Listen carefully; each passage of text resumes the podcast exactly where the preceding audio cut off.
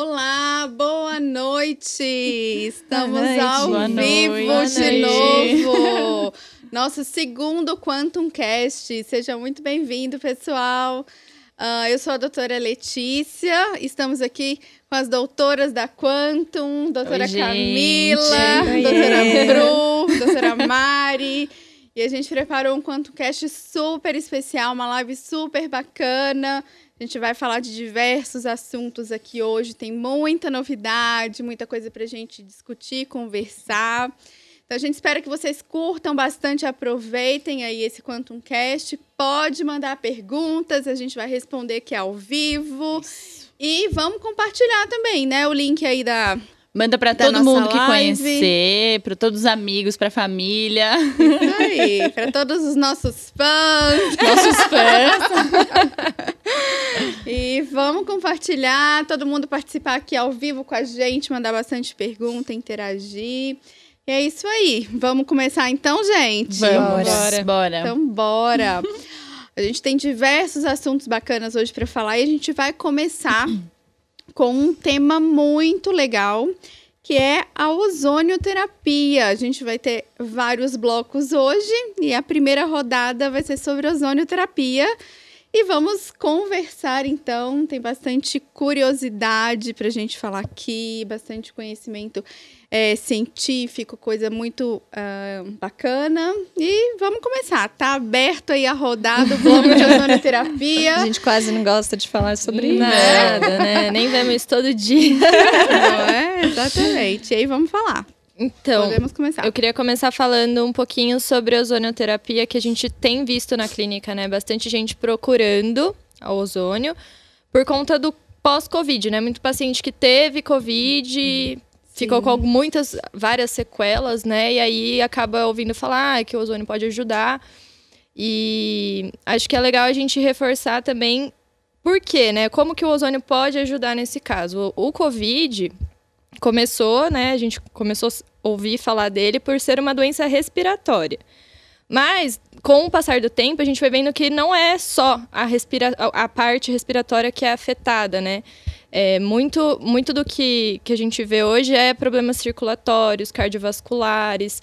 E o ozônio, de diversas formas de aplicação, né, pode ajudar muito nesse, nesse quesito também, pensando em é, o efeito anti-inflamatório, de melhorar a coagulação sanguínea, oxigenação do sangue, tudo mais, por conta desses, dessas sequelas que podem vir pós-Covid, né? Então, muitos pacientes vêm relatando muita fadiga, muito cansaço, ou problemas mesmo de trombo, tromboembolia ou trombose, enfim, e o ozônio pode colaborar muito com isso.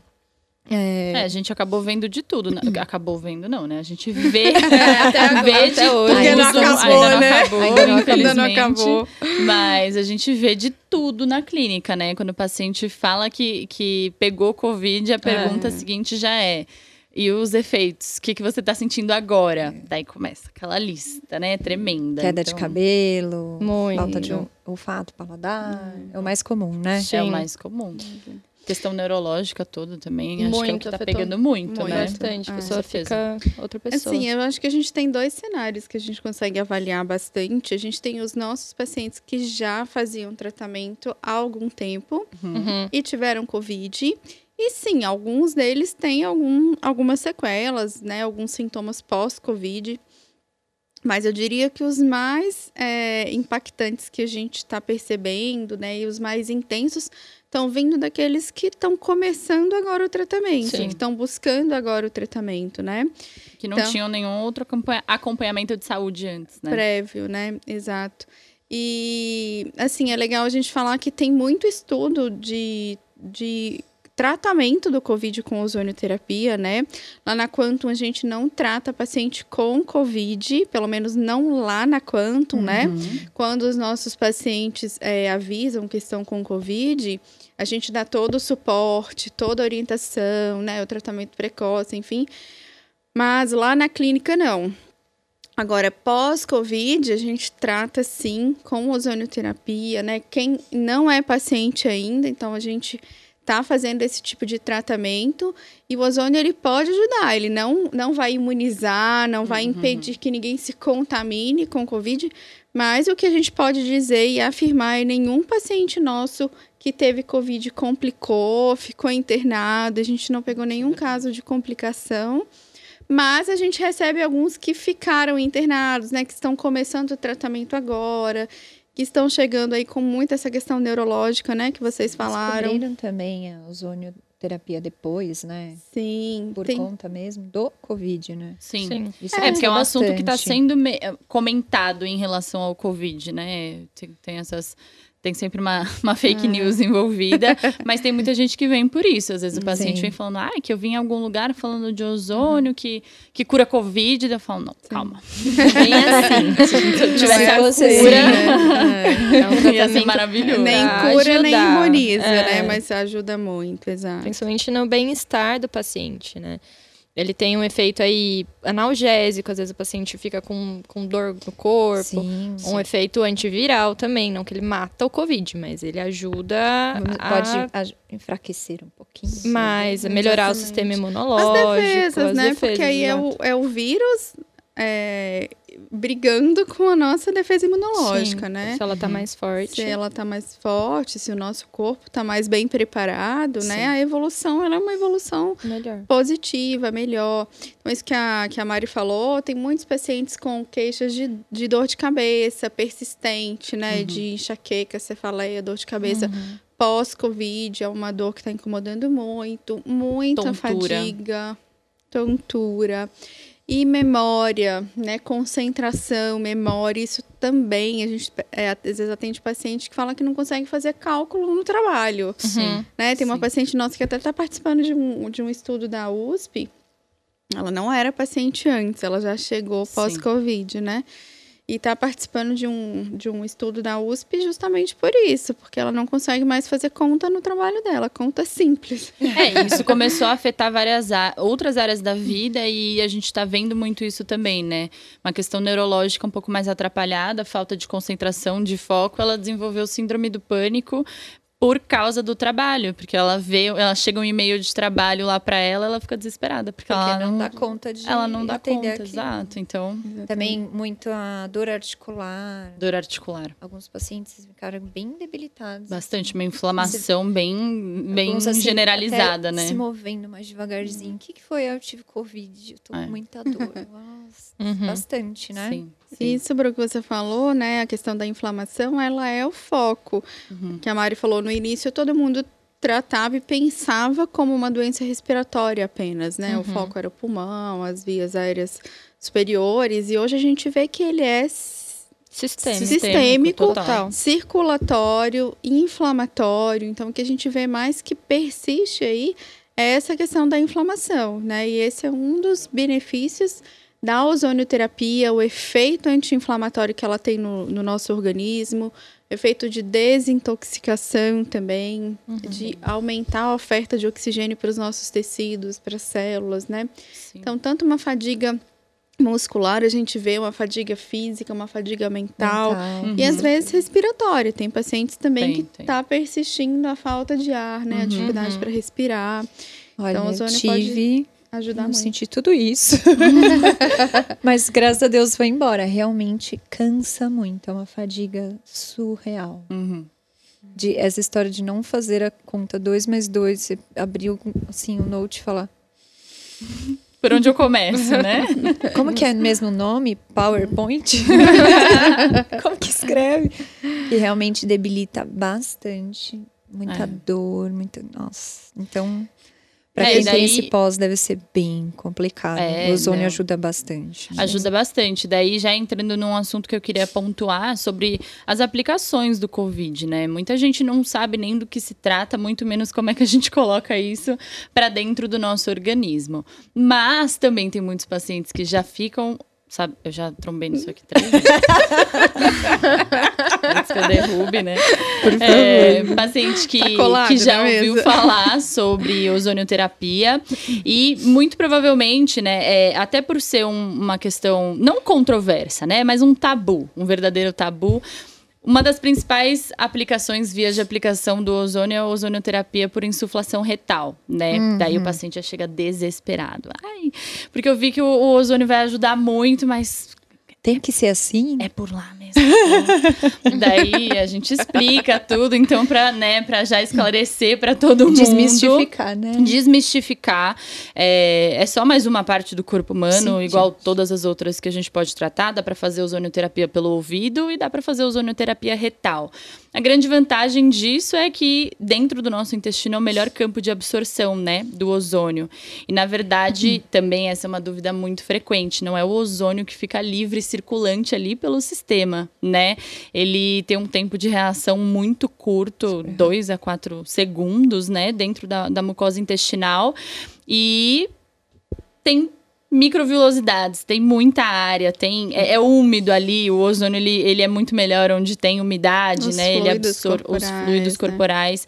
Então, a melhor, a melhor via de aplicação do ozônio de fato é a insuflação retal.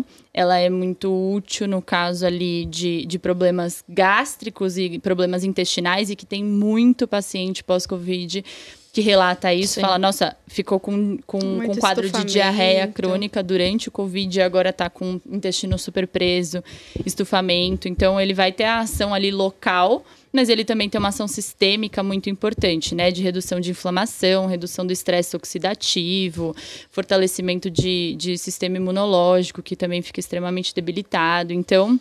Isso é algo que a gente sempre fala todo dia, né? Esse é um assunto muito recorrente e, e até já adiantando um pouco o que a gente vai conversar mais lá na frente da live, homens vêm com esse tabu assim tremendo, né? Não são todos, não, viu? Não, não são todos, mas a Tem maioria. homens que já são super tranquilos, super abertos. Fala, se é tratamento, é tratamento. Você tem que É. fazer, se vai me fazer bem, É. eu vou fazer. E assim, a Mas sua- mais e às homens vezes já mulheres também que vêm com tabu. mulheres.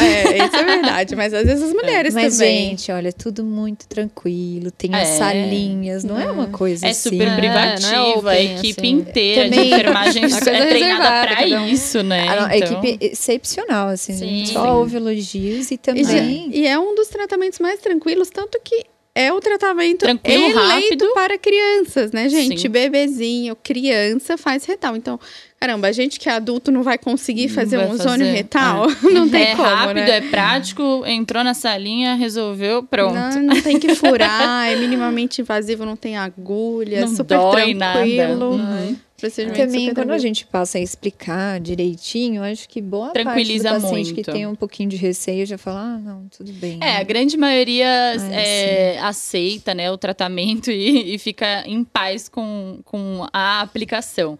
Mas nesse primeiro momento tem aquele, um aquele tabu associado. né? E, é, e, e eu, eu vejo muito isso porque eu sei que saiu aí, saiu notícia na mídia de, sei lá, quem que falou disso, de, de ozônio retal, que ozônio retal curava a Covid. Enfim, É, não é, não cura.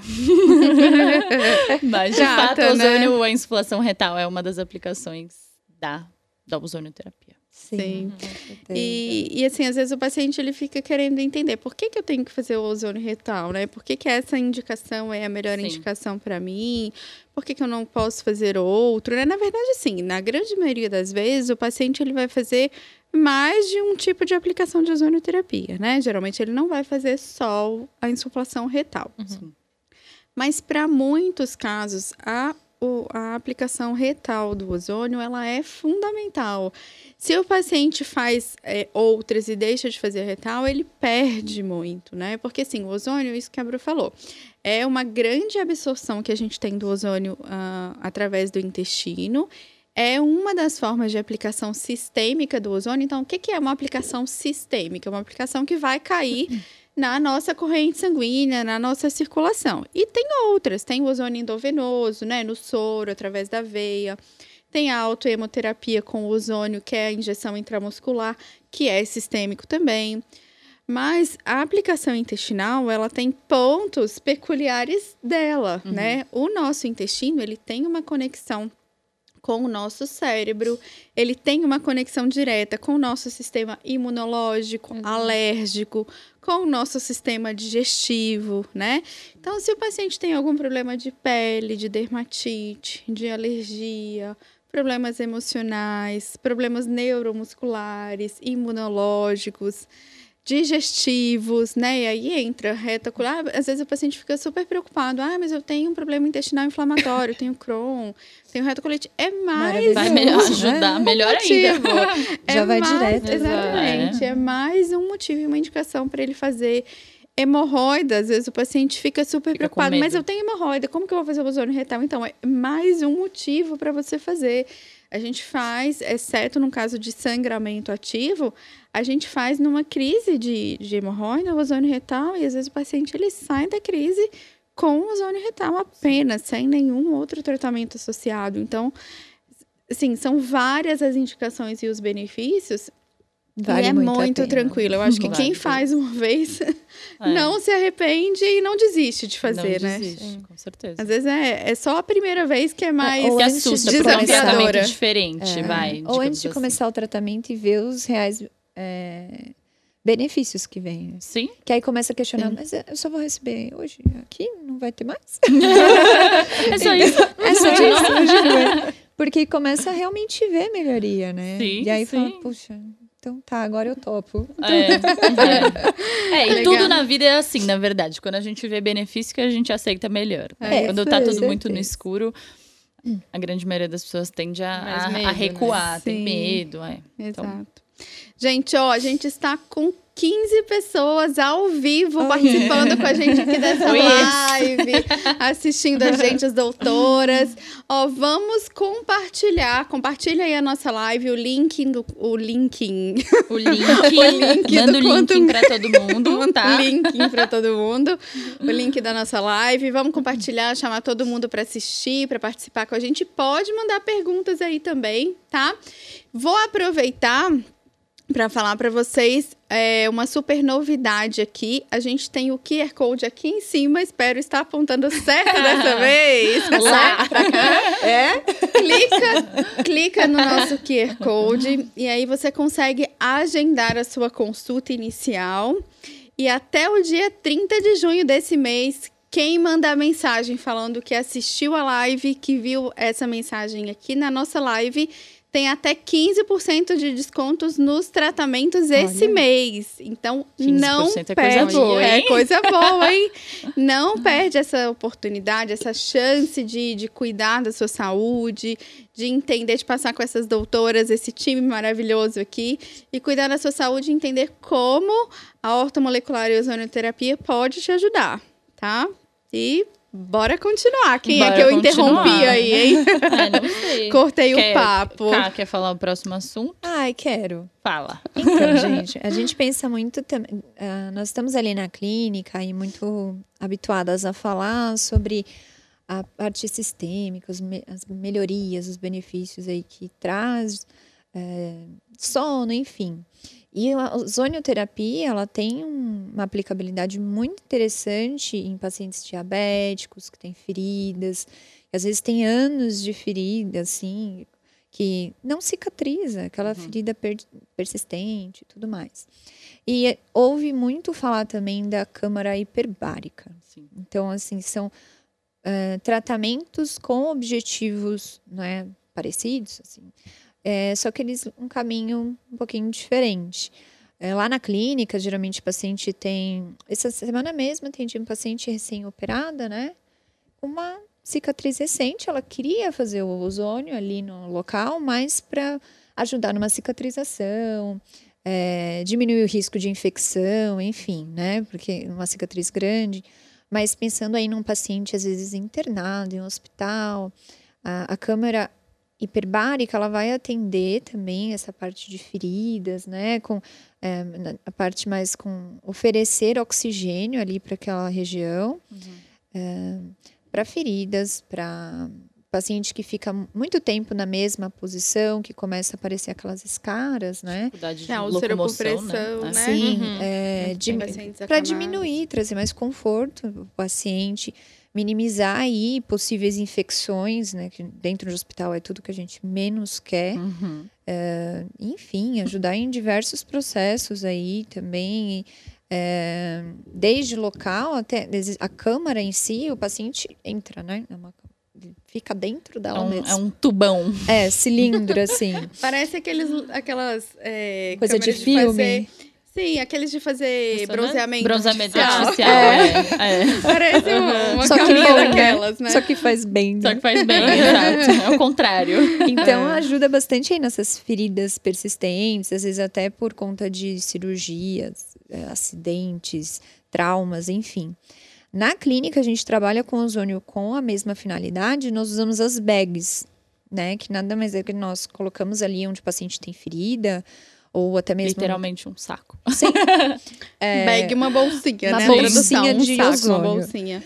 Aí fica ocluso ali, o ozônio fica trabalhando aquela região e tudo, assim como foi da cicatriz né, da, da paciente, enfim. Então, tem uma aplicabilidade aí imensa. E tanto que é, a gente fala muito da câmara, lembra bastante da parte hospitalar, mas existem até pacientes que trazem isso para a rotina, né? Que compram equipamentos e usam em casa. A gente estava até comentando hoje que é um que parece um saco de dormir. Ai, que você fica ali e só faz bem. Uhum. Então, assim, eu- às vezes eu falo para paciente, elas falam, ficam me olhando assim, não é possível que faz tudo isso. Falo, "Ó, É, mas só, só para esclarecer, a gente não tem a câmera Não, não, hiperbárica a na câmera clínica, não. né? Então a opção É só um- que a gente tem é um- fazer A comparação. O bag- são objetivos ozônio, parecidos, sim, né? sim. Muita gente tem técnicas dúvida, né? O diferentes. que, que é. É. a diferença entre os dois. É, e às Mas- vezes facilita. A pessoa vai ter que ir atrás de um hospital, por exemplo, para fazer Não, uma não sessão precisa. ali da hiperbárica. Não, vai, vai lá na clínica, a gente A gente faz mais tem. fácil. É, na verdade, são terapias diferentes, Sim. né? A câmara hiperbárica é uma terapia com oxigênio puro, oxigênio medicinal, oxigênio puro. Uhum. A terapia com ozônio, ela tem um diferencial que é o ozônio além do oxigênio. Uhum. Então, o ozônio, é, o ozônio medicinal, né? Ele é uma mistura de oxigênio e, E ozônio. ozônio. E é um, um aumento no potencial da Mais oxigenação. potente. É, podemos dizer dessa forma, isso é mais potente. Não estamos dizendo que um é melhor que o outro. A câmara hiperbárica também é um tipo de terapia biooxidativa. Tem várias, né? Tem peróxido de hidrogênio, tem a câmara hiperbárica, tem a ozonioterapia, né? E às vezes pode ser que o paciente vá precisar de fazer as duas terapêuticas, às vezes não, mas é uma terapêutica diferente e que tem resultados muito significativos. Claro, a gente não está aqui afirmando que a ferida da pessoa vai fechar, vai cicatrizar, mas assim, a gente tá- até já apresentou dois casos da clínica em congresso, né, em 2019, de cicatrização de feridas, de pé diabético, mas não é só para isso, porque às vezes a gente pensa e fala assim, ah, eu sou uma pessoa que tem uma doença. Não, a, a gente atende paciente que teve uma queimadura severa, um acidente em casa e queimou e quer cicatrizar aquilo rápido, não quer ficar com uma, uma mancha, não quer ficar sentindo dor, Sim. né? O que a Ká acabou de falar que ela atende, foi ela mesma que atendeu essa paciente esses dias, que fez uma cirurgia plástica e a cicatrização não está evoluindo muito bem, né? Então, Como ela esperava, né? É. Exato. E a gente já atendeu vários de cicatriz de cirurgia, não só de cirurgia plástica, mas de cicatriz cirúrgica. Às vezes tem a deiscência, que é aquela abertura do ponto, né? Uhum. E aí não vai fechar com o ponto de novo. Tem que fechar por segunda intenção, que é o que a gente fala, vai fechar com o tempo de dentro para fora. Uhum. Então, o, né, a ozonioterapia, a BEG, que é essa oclusão aí que as doutoras falaram, que vai fazer como se fosse um saquinho ali e concentrar eh, o ozônio naquela região, ele vai melhorar a circulação no local, estimular a produção de, de substâncias cicatrizantes, né? Então, ajuda Analgésico. analgésico, Analgésico. também. Melhorar tem a ferida- infecção, feridas sérias incomoda muito, né? Exato. Oi? Quem tem ferida séria, casos mais graves, incomoda demais, Sim. né? Então é um certeza. desconforto permanente. Que não é do dia pra noite que a ferida Sim. fecha, né? Se a gente corta um tequinho assim, com sei lá, um papel, dói. com Já papel, dói, já né? dói, né?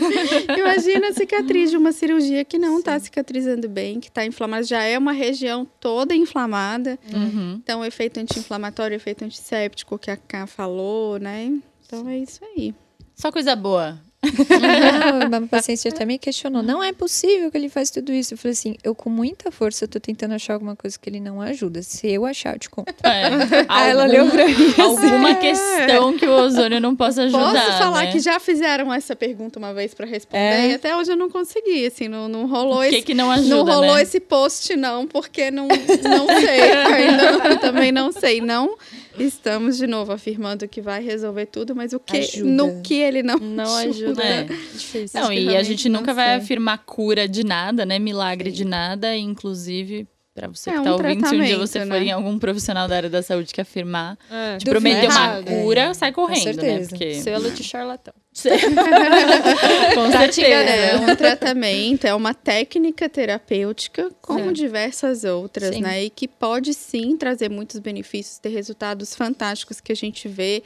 E isso que a, que a Ká falou, eu achei, pensei que era uma coisa muito legal, que a paciente falou assim: ah, não é possível que faz tudo isso. a vontade que dá da gente falar, é tudo isso e muito mais, porque às vezes o paciente ele busca por uma né? coisa. Exato. outra E depois ele fala. Nossa, eu nem tinha falado isso aqui, mas isso aqui melhorou muito. Sim. Nossa, olha a minha pele, olha o meu cabelo, como tá.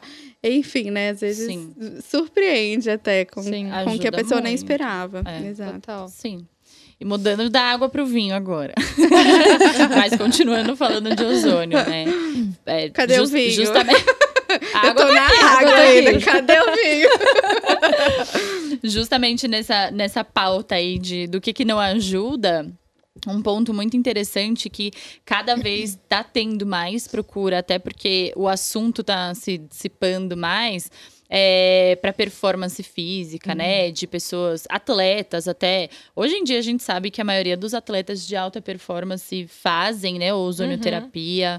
É, para cuidar de lesão, então todo no processo de dor. Então isso também é algo muito interessante que eu queria trazer para pontuar aqui, porque muita gente procura. Então tem gente que fala: "Ah, eu, eu trabalho, mas eu sou eu sou entusiasta, né? Eu ando de bike, ando 100 km de bike por final de semana, e eu por sábado, no domingo ando mais 80, né? Tem, tem essa galera. E, e vem procurando, fala: "O que que pode me Um ajudar?", atleta né? amador. É um atleta amador, é atleta amador. como pode me ajudar? Então, é justamente tudo que a gente pontuou, né? Um aumento da oxigenação na corrente sanguínea, que vai promover um aumento de energia celular. Quando a gente está falando de processos de dor, principalmente lesão de, de Nossa, ajuda. esporte.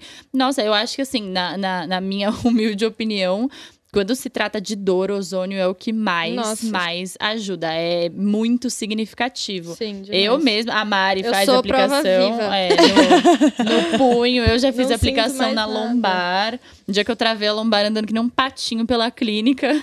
Só entrei lá na enfermagem e falei assim, gente, pelo amor de Deus, bota um ozônio aqui em mim, pelo amor de Deus. No dia seguinte eu já não sentia mais dor nenhuma. Óbvio que não era um- uma lesão, né? Não Aham. era um problema crônico, foi uma sessão que acabou ajudando. Mas até porque eu cuido disso, faço tratamento já lá na clínica, né? Mas tem muita gente com muita lesão, já lesão antiga, e que daí fala, nossa, realmente eu achei que não ia melhorar. E muita gente que vem com aquela a, a, a, a, a frase padrão. Eu já fiz de tudo, vocês são a minha última opção. Daí a gente fala, Uhum. tá bom. A esperança. Pode vir, entra que a gente, a gente vai ajudar a cuidar de você. Então, esse era um ponto que eu queria trazer também. Pra Sim. hoje. Sim. É, principalmente se tratando de atleta, né? Se a gente for falar nesse, nesse caso.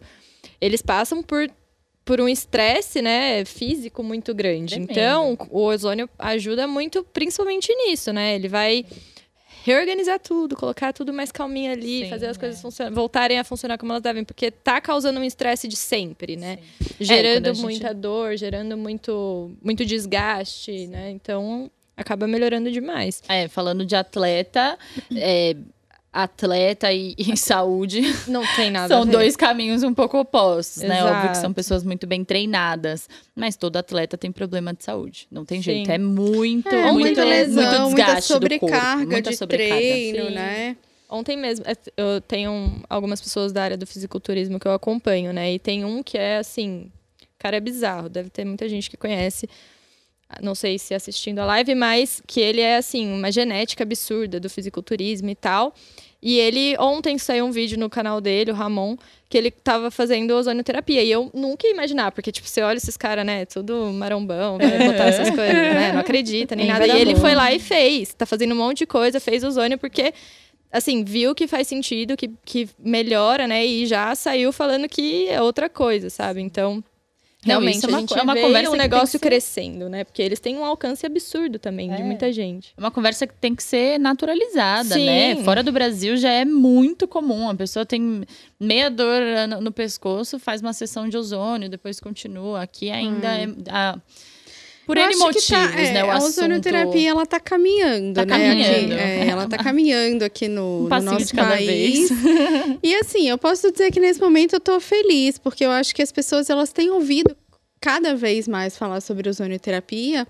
E assim, a gente tem que olhar sempre para o lado bom das coisas, né? Então vamos olhar para todo esse momento que a gente está passando, essa pandemia, Covid. Foi a primeira vez que teve um estudo aprovado no Brasil para usar a ozonioterapia em um tratamento, como Covid. Mas também não teria outra opção se vários países na Europa, fora, né, não? né? daqui tiveram um tratamento com Covid, estudo de tratamento com Covid, por que, que o Brasil, nesse momento, ia ficar de fora? Uma coisa que não fazia sentido, né? Então, com isso, a ozonioterapia ela tem ficado mais conhecida, as pessoas estão é, procurando mais sobre, né? E geralmente o que mais faz a ozonioterapia ficar conhecida é a indicação das pessoas. É aquela pessoa que fez o tratamento e a gente atende muito, né? É, gente, lá na clínica, o paciente fala assim: eu vim, eu não acredito, eu não sei o que, que é. Mas eu só vim porque. Mas uma pessoa que que, eu conheço. falou, é. Resolveu pra É, ela. Exato, então resolveu saber. pra ela, fez muito bem pra ela. Então eu vim, tô aqui, quero conhecer. Nem acredito muito, mas tô É. aqui, né? Então, assim, eu acho que isso é muito bacana, né? Eu acho que tem ficado cada vez mais conhecido.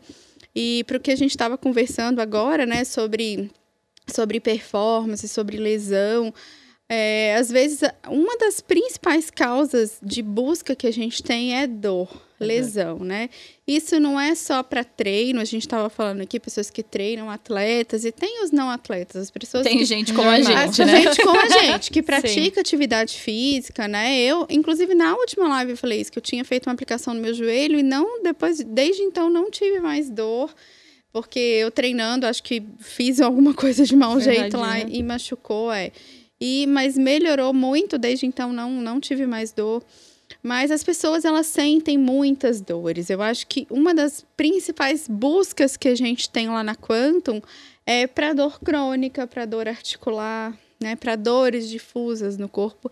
E a dor, ela tira muito a qualidade de vida da Nossa, pessoa. Tira Ninguém paz, fica né? feliz com dor. É, não. ninguém Tira tem totalmente a qualidade de vida. Total. Exato. Prejudica sono, prejudica o emocional, o A pessoa humor. fica extremamente Relacionamento estressada. com outras pessoas. Como uma Sim. pessoa com dor é legal com as outras. Deixa de fazer o que gosta porque tá com dor. Sim. Exato. Às vezes você atende o paciente, ele fala diversos problemas. Aí você pergunta o que, que começou primeiro? A A dor. dor. Aí depois veio todo o resto que cascata, foi. né, exatamente, coisas. toda aquela cascata de tudo que foi. é, opa! de tudo que foi Não sou é, só eu. ficando em, em prejuízo aí na, na saúde, na qualidade de vida dele, né? Então, a gente trouxe esse bloco aqui hoje de ozonioterapia, né, para falar de diversos assuntos, diversos temas. A gente falou sobre tratamento para feridas, sobre ozonioterapia pós-Covid para imunidade, sobre ah, ozônio para lesão, né, para dores, para melhorar a performance também. Nos treinos, às vezes a pessoa vai treinar e tá cansada, sem ânimo, sem, Sem energia, sem, energia. disposição, né? Uhum. Ah, tem uma pergunta que é unânime nas, nas consultas, com certeza. Vocês Hum. vão concordar. Hum. Mas o ozônio, ele é liberado? É legalizado. Ele é legalizado? pessoal até fala mais Não. baixo. Pode? Abrimos a clínica com. Não pode, não pode. Já está todo mundo trabalhando baixo, ali. Se alguém passar vai Por debaixo dos Não conta pra ninguém. Gente, é, super é, pelo amor de Deus. É, E aí, é cara? muito. É. E, e assim, é, isso é, deveria ser, isso devia passar no Jornal Nacional todos os dias, para deixar claro. É sim, o que acontece é que é isso, é um assunto que tá ganhando espaço, mas ainda não tá tão, assim, é, disseminado para as pessoas acreditarem, é mesmo esse boca a boca de, ah, tem, eu a, vi... tem a, a briga da indústria, É, né? tem, tem esse ponto. Ai, esse minha lado. vizinha, minha prima, minha amiga fez e ela tinha uma dor e melhorou, então eu quero também, isso também me incomoda. Então, assim, é meio uma corrente do bem que acaba se Uhum. formando. Uhum. Mas sim, é legalizado, é, tá tudo certo, gente. Pode ir fazer a sua terapia tranquilo, ninguém tá Camila, fora da a doutora lei. Camila é responsável técnica Inclusive, sou, sim, da clínica. para todo profissional da saúde. Pode indicar a ozonioterapia em consulta clínica, né? Então, é, a pessoa tem que estar, assim, capacitada, entender o que, que é o ozônio, o que, que ele faz no seu organismo, qual é a aplicabilidade para aquelas queixas, é, saber ali o porquê de cada via de administração, igual a gente falou da retal, otológica, enfim. Tantas coisas, mas todos os conselhos, gente, Corém, é, de físio, enfermagem, Veterinária. biomédico, veterinária, odonto. Existem é, dentistas aí que você vai fazer procedimento, Fazem. usa o ozônio, inclusive, quando vai fazer qualquer coisa mais invasiva. Para quê? Prevenir infecção, tirar dor, desinflamar. Uhum. Então, sim, gente, por minha, favor. mãe, minha mãe que é dentista, quer colocar o ozônio dentro da clínica dela. É dentista, paciente da clínica e faz aniversário hoje. Parabéns, mãe. Parabéns! Parabéns, Maristé! Todo mundo aqui conhece, ela é Já passou famosíssima dentro da clínica, já passou com todo mundo. Maravilhosa. Muitas E sim, felicidades. gente, é, fiquem tranquilos, pode ir. Eu acho que. É, um, é, essa questão que as pessoas têm essa dúvida, né? Aquela coisa do questionamento seletivo, né? As pessoas não questionam os remédios que elas compram na Não. Meu farmácia. É que nem a coisa que aconteceu da vacina, todo mundo questionando todas as vacinas, mas tomou vacina a vida inteira e nunca questionou nenhuma, né? Mesma É. coisa do ozônio. É uma coisa que é, é natural, é um gás, a gente tem ele na atmosfera, né? É natural e as pessoas e sem prescrição. não sabe nem. É, os remédios para emagrecer tranquilo. De boa, faz bem pra saúde, né? Então, assim, é, é aquela coisa. Gente, vamos entender do que, que a gente tá falando, né? Pergunta pros profissionais. Porque para as outras coisas ninguém tem muito. E procurar Não, um profissional capacitado. Isso é mais importante, né? e Sim. Que vai Buscar realmente boas te atender. Saber porque, olha, eu estou te aplicando essa via de, de administração porque é indicado para isso. O que, o que às vezes a gente vê também é pacientes que fizeram tratamento em outros lugares, não obtiveram lá tantos resultados. Ah, melhorou, mas ouvi falar de vocês, aí vem, gostei, nossa, realmente, porque tem um diferença. fundamento atrás disso. É, essa né? é a diferença de fazer com profissionais treinados, Sim, capacitados. Ser. É, com uma Sim. equipe multidisciplinar que vai dar todo o suporte, todo o acompanhamento para o paciente, Com né? certeza. Aproveitando, doutora Opa. Camila, você recebeu um elogio, falou, só estou assistindo a live por conta da doutora Oh, Camila.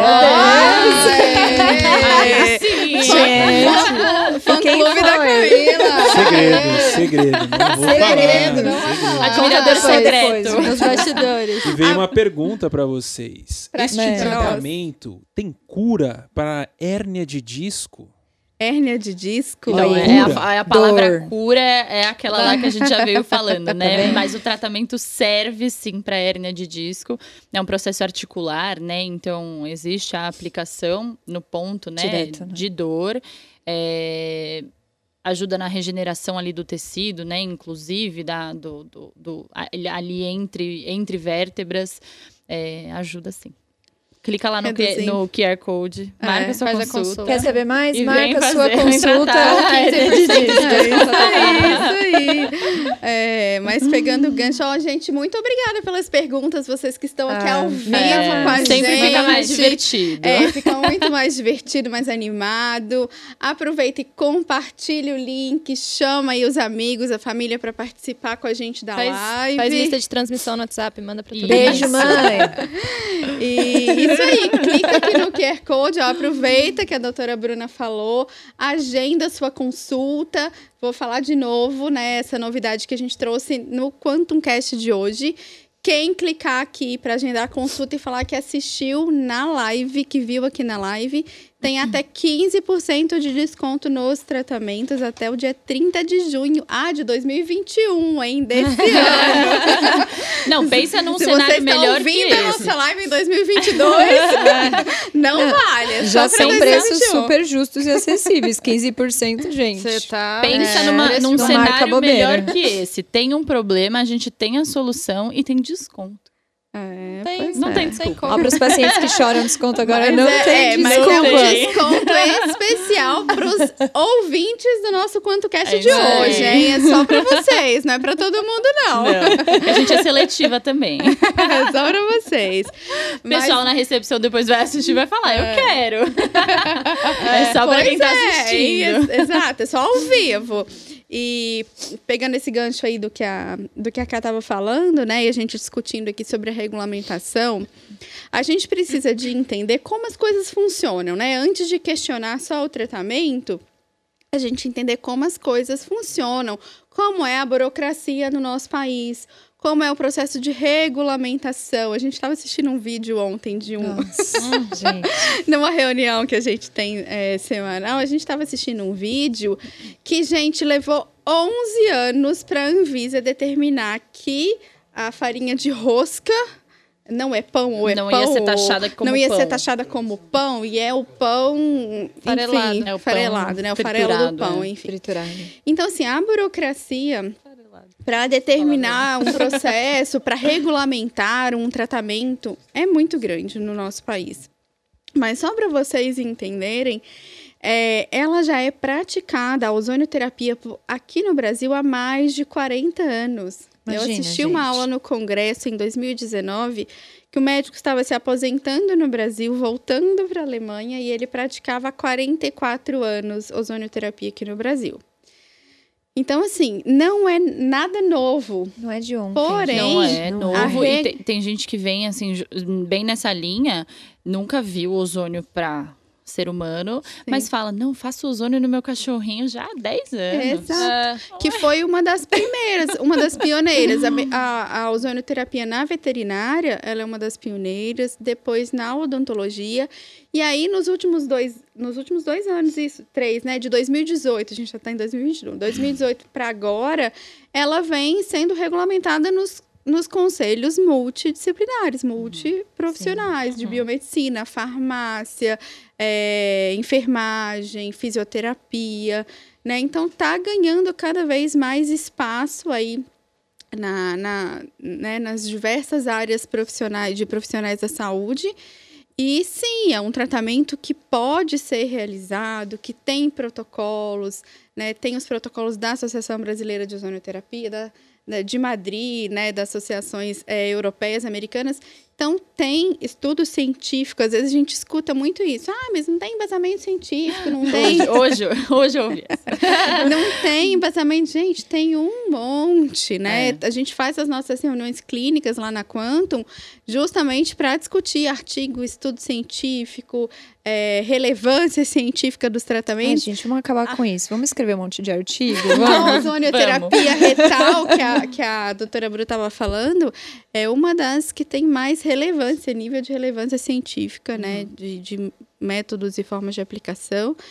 Então, enfim, eu acho que não tem nem o que discutir, né? Além de, de fatos, é, dados, resultados, a gente tem muita coisa aí para Bastante. Mais do mostrar. que tudo, resultados. tudo resultado, E- né? Bom, vou puxar a sardinha um pouquinho pro meu lado. Parte Ah. da estética também, gente. Eu, na verdade, também. eu conheci a ozonioterapia através da estética. Fui pra, vi a parte clínica e fiquei mais encantada ainda.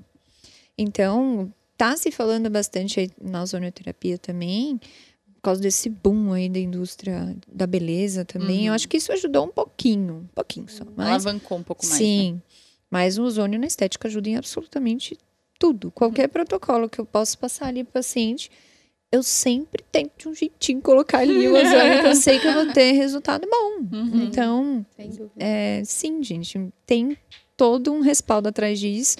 E a- temos que seguir normas, regras, protocolos, tudo. padrões. É, não é assim, adeus. Não é. não é- Não é Ah, festa aplica aí, é, não é porque é maravilhoso que a gente pode em aplicar de qual- qualquer, qualquer jeito, em qualquer dose. dose, em Não Não qualquer... existe um assim, porquê, e tudo é muito direitinho, né? Inclusive, como a gente estava conversando, eu sou responsável técnica por parte da, da ozonioterapia, da clínica, sou biomédica, mas existem enfermeiros, fisioterapeutas, que se forem especialistas e capacitados também podem, né? Sim. E É isso. Vamos escrever artigos, Exatamente. aguardem. Vamos.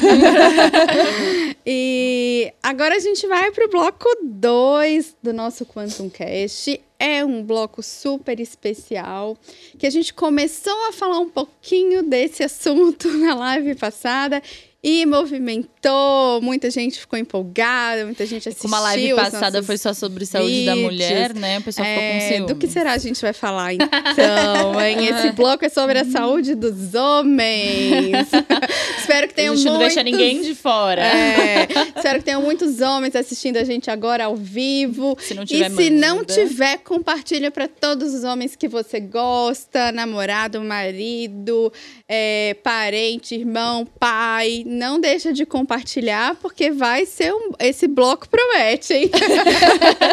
esse bloco promete. Eu quero ver quem vai puxar esse assunto. O primeiro assunto que a gente vai falar é sobre a saúde masculina. Sou eu. É você. então vamos lá. Quem vai falar pra Foi gente? Vou você ler que minha deu colinha bronca aqui, tá, neles, agora gente? você começa. Exatamente. Tá? Eu tô com a minha cola aqui, tá? Porque são dados, trouxe dados pra Dados gente discutir. científicos. Não, Científicos. dados, números, né? O pessoal gosta de número, eu trouxe números. Então vai, numerologia, vamos lá. Então vamos lá.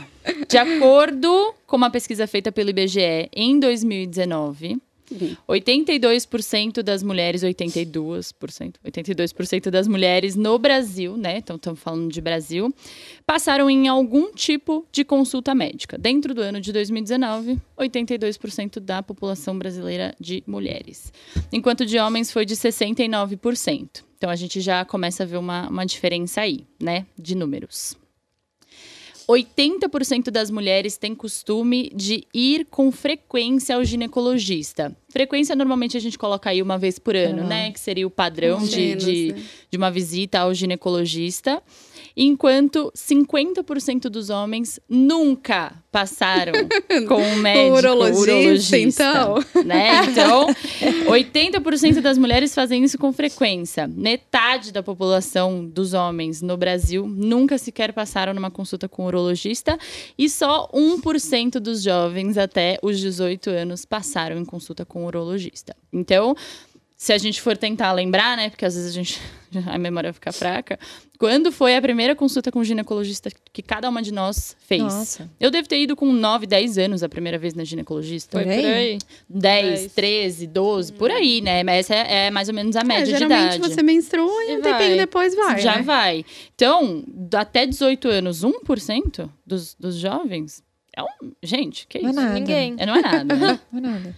Ahn, segundo o Ministério da Saúde, a cada três pessoas que morrem no Brasil, duas são homens. E Eita. 40% desses óbitos vêm de problemas no sistema circulatório, aparelho circulatório e tumores, que são dois tipos de problemas de saúde que podem ser identificados com uma certa antecedência. Se você Né? for a E consulta. até prevenidos também, né? Prevenidos, certeza. né? E a última, a última de todas. É, Na pandemia, o índice da mortalidade masculina é maior. Então, dois, terço da, dois terços das mortes por Covid no mundo são de homens, sendo que a taxa de infecção ela é muito próxima de homens e mulheres, né? É mais ou menos parecida. Então, com esses dados aqui, eu proponho uma vem, Se discussão. prepara. Se prepare. Lá vem Por quê, né? Por que que, é, por que que homem tem essa questão até cultural de não cuidar da saúde, de não ir atrás da saúde, só vai quando ou a mulher obriga, arrasta, né, até o médico, ou quando o problema já tá muito grave, tá atrapalhando literalmente a qualidade de vida, a funcionalidade dele. É, é, tem muita questão de, de tabu relacionado ao corpo, se a gente for falar principalmente de, de sistema reprodutor masculino. É, tem uma questão da, da virilidade, né? Aquela coisa cultural de homem, Eu não ficar que doente, tá muito é muito aí. forte. Essa é a minha opinião. Uhum. É, Eu acho que tá Acho muito que por aí. até por educação, a gente é educada desde sempre É cultural. a se cuidar. Na, É. na primeira menstruação, você já vai no médico, já vai entender Sim. o que, está acontecendo. Com o homem, qual que é o momento que a chave vira? É, eu não acho, tem, eu né? acho que essa questão cultural, o homem ele carrega a responsabilidade de ser responsável, de ser o provedor, de, ser, ser aquele que é o forte, de- Exato, ele é Não forte, ele é o provedor. fraquezas, vulnerabilidade. É, então, ele nunca precisa. A questão não é se ele estiver doente, ele vai. Se não, ele não precisa. Não, se ele não tá também. doente, se ele tá andando, se ele tá falando, se ele tá comendo, se ele tá Tá trabalhando, se arrastando, mas ele tá, né? não precisa. É. E eu acho que o mais importante é a gente entender que a saúde a gente não cuida só quando precisa. Tem uma É. frase estampada bem Na grandona lá na, recepção, conta, na, na recepção. clínica. E aquela frase sacode muita gente, que é se você não encontrar tempo para cuidar da sua saúde, você vai ter que encontrar tempo para cuidar da sua doença em algum momento. Obrigatoriamente. Obrigatoriamente, né? E assim, se a gente for pensar, o, o homem e a mulher, cada um tem o seu perfil cultural, que a gente traz né, dos nossos antepassados, dos nossos ancestrais. A cultura, ela vai passando com o tempo, ela vai se modificando, mas a essência, ela não se modifica. Então, o homem era aquele caçador, né, que cuidava dos filhos da mulher, que a mulher, às vezes, nem tinha que sair para trabalhar. E imagina, ele não podia ter nada, ele estava sempre Ok. sempre ok e disposto. Tinha que estar, né? Exato. Então eu acho que às vezes o homem ele nem para para pensar que ele deveria Verdade. Estar cuidando e prevenindo, né? Cuidando da saúde e prevenindo talvez uma doença, uma complicação. E isso deve ir muito no piloto automático. Eu acho que o que mais bate aí é que ele não precisa. É. É, tem uma diferença muito clara da, da, da fala quando o paciente busca se é homem e se é mulher. Normalmente a mulher ela vem, ah, tô com, tô com incômodo, isso aqui tá me atrapalhando. O homem ele já tá sempre naquele, naquele nível, não aguento mais. A dor é insuportável, dói todo dia, eu tô ficando louco por causa, De por 0 a causa 10. disso. Quanto tá te incomodando? 10. 100. Aí ele... É, então tem. é, é, é, vai empurrando até onde dá, o limite que dá. Só que isso não precisa. Tem tanto, tanto, tanto profissional de saúde, tem tanto lugar para se cuidar, tem tanta informação. É, é, não- e não é que. Eu não acho que é algo ativo. Ah, eu não vou cuidar da minha saúde. Mas é justamente todas essas camadas culturais que vêm agregadas e que às vezes ele transfere até para a mulher. A gente vê às vezes a- o, o, o homem duvidando da dor, né? Falando, ah, ela fala que dói, mas não sei se é tanto assim. gente, mas é dor, dor é dor. Se é, se é zero- 0,1% de dor, é dor. Pra que vai Né? deixar chegar no 10, né? Exato. E geralmente uma das coisas que, eu, que a gente percebe, né, lá na Quantum, que mais traz um homem, leva o homem para uma consulta, às vezes, é a questão da sexualidade. Que da volta saúde, pra é, da- virilidade. Exato. É, agora aí tem que, se isso falou. começou a dar ruim, É. aí Quem vai Ah, falar? aí não, aí não não mexe vai não. mexer com o meu negócio. Quem se Não habilita a falar? lá. Quem se habilita a sem uma mexer nesse vespeiro e a Eu falar faço o resto. sobre?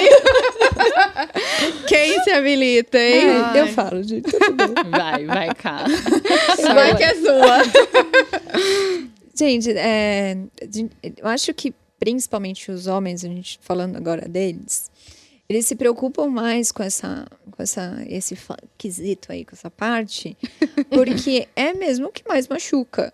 Pega eles, no ego, né? Mulher é muito mais. Ai, meu cabelo tá horrível, gente. Olha meu rosto. Ai, gente, olha.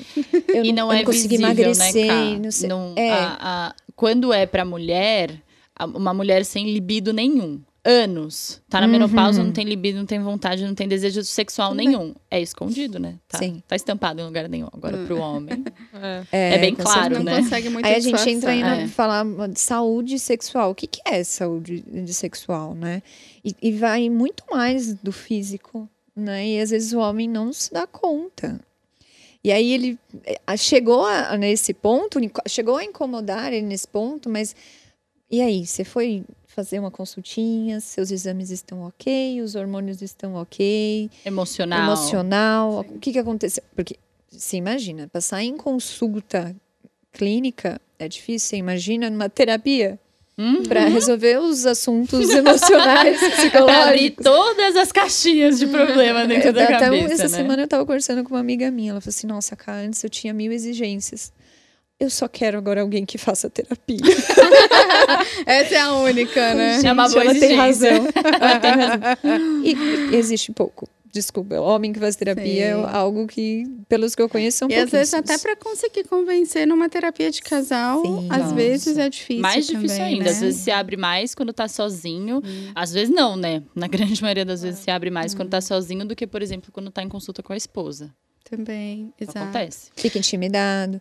E é, libido, é, toda a parte emocional, toda a parte emocion, é, emocional, física, química do nosso corpo. Hormonal. né? Hormonal, muito hormonal, Tudo, gente. tudo. É assim, geralmente os homens eles vão ou porque a libido tá baixa, né? O que, que é a libido? Às vezes a gente pergunta e eles também não, sabem nem o sabem. que É é. o Uhum. desejo, é a vontade, é o Vontade, sim. tesão, né?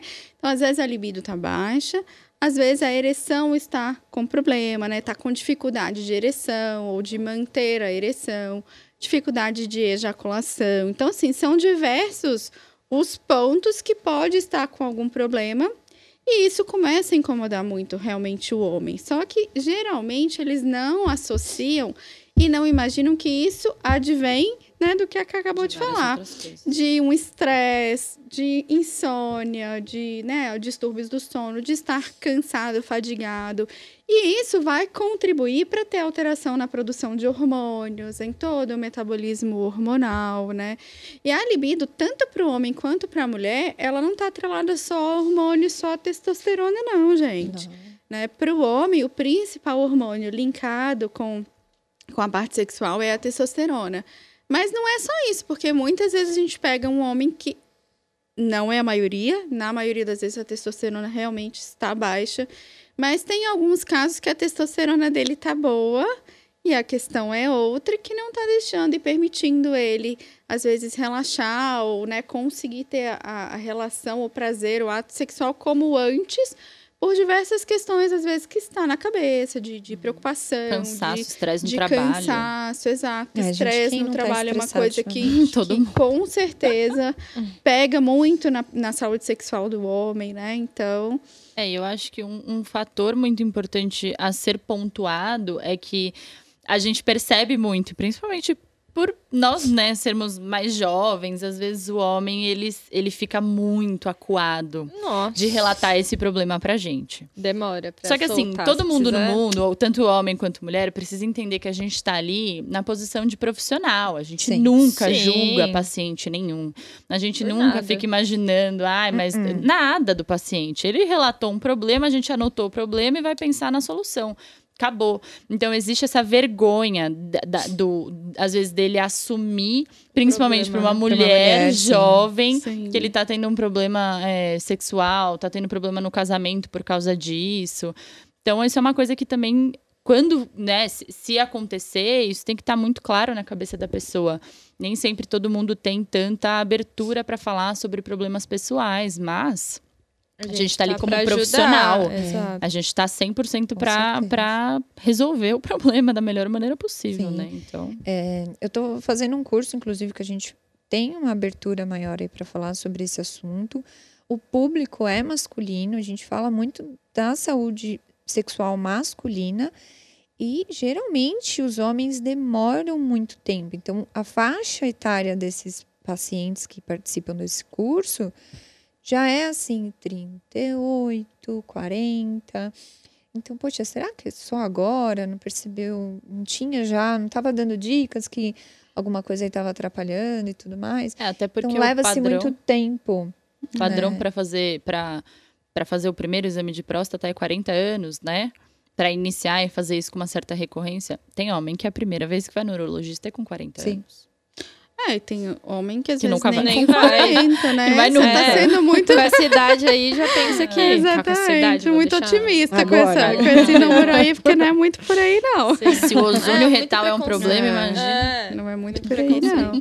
Exatamente. E, é triste se a gente for parar pra pensar, né? Isso pro homem, tipo, não, não é pra ser assim. Eu sei, entendo é, muito essa coisa do, da cultura e disso ter carregado até hoje, mas a gente precisa começar a mudar esse pensamento, Sim. né? É, ele Pensar tá na... numa posição de A gente indestrutível, não né? pode manter existe. isso, porque senão a gente vai continuar tendo os mesmos problemas. Os homens vão continuar adoecendo mais do que as mulheres, vão continuar morrendo mais do que as mulheres, em porcentagem aí.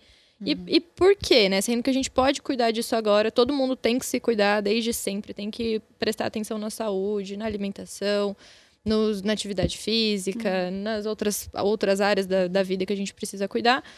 Então, é importante, homens, se cuidem. Na verdade, acho que isso deveria ser um motivo mais de, de orgulho mesmo, Com né? As pessoas não É. deveriam ter vergonha e nem esconder. A gente, É. Às vezes a gente vê muito isso, a questão da aceitação do que está acontecendo.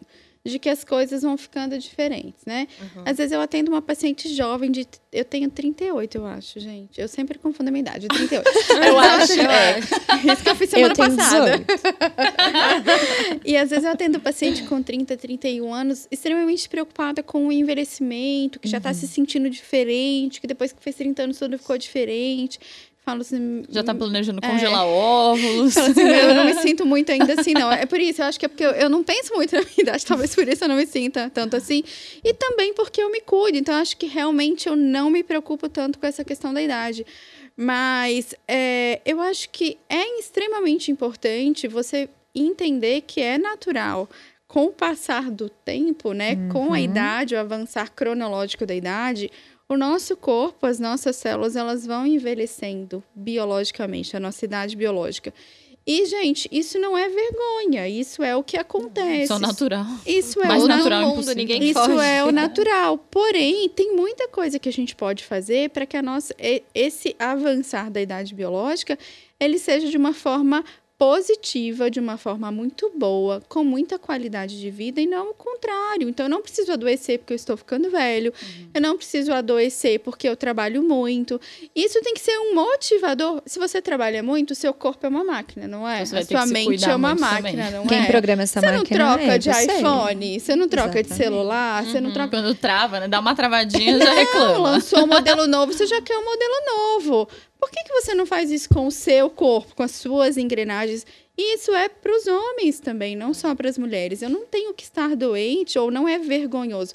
Tem muita gente que tem esse mesmo, talvez, preconceito com terapia, por exemplo. Ah, terapia é para quem tá doido, ou quem é doido, ou quem tá doente. Não, terapia é um privilégio.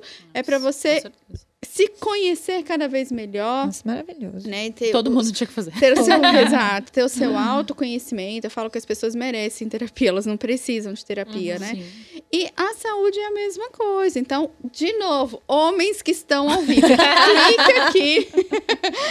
clica aqui nesse QR Code. Aproveita que a gente está até o dia 30 de junho de 2021 com 15% para quem está aqui na live. Falar que está assistindo ao vivo a nossa live.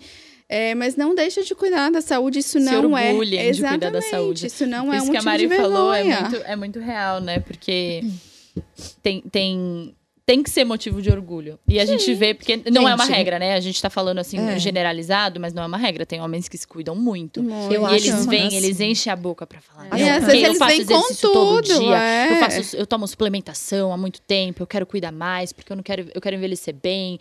E daí você vê que a pessoa tem uma confiança, tem um orgulho de fato E de se cuidar. Não, toda a eu diferença. acho- Isso é gente. bom. Nada melhor do que um, um homem que se cuida, que, É. que cuida da saúde. Uma pessoa É, que que se quer- cuida, né? Cuida do emocional, tá Exato. vendo lá? Minha amiga tava É, certa. tava cuida certa. Da, da estética, cuida da saúde, que se preocupa, que não tem medo. E a gente fala muito, né? Na outra live a gente pontuou muito nessa questão da mulher e de, e de todo o peso social em cima dela. Mas a, a, a, a, pro homem é verdade também. Existe um peso social dessa questão da, da Não, virilidade, é. da força e de, e de não se Mas- abalar por nada. Do mesmo jeito é uma coisa eles tão- muito boba. Vamos dizer assim, eles estão tendo que aceitar a força da mulher, que as coisas mudaram. Vai ter que aceitar não a vai ser sensibilidade aceito deles. tantas coisas Ah, aí. gente. A gente mundo também tem igual. que aceitar, tirar aquela imagem de homem imbatível, que ele também tem as suas particularidades, momentos. seus Sim. momentos frágeis.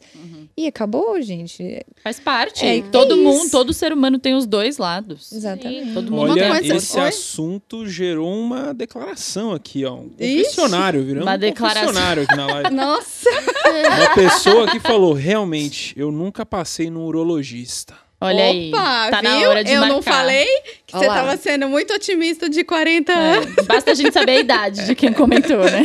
E aproveitando, vocês receberam um elogio do Vicenzo. Vocês são sensacionais. É, todo mundo Todos da equipe, nós né? somos. E veio uma é. pergunta junto. Ah. O tratamento ortomolecular ajuda para gordura localizada?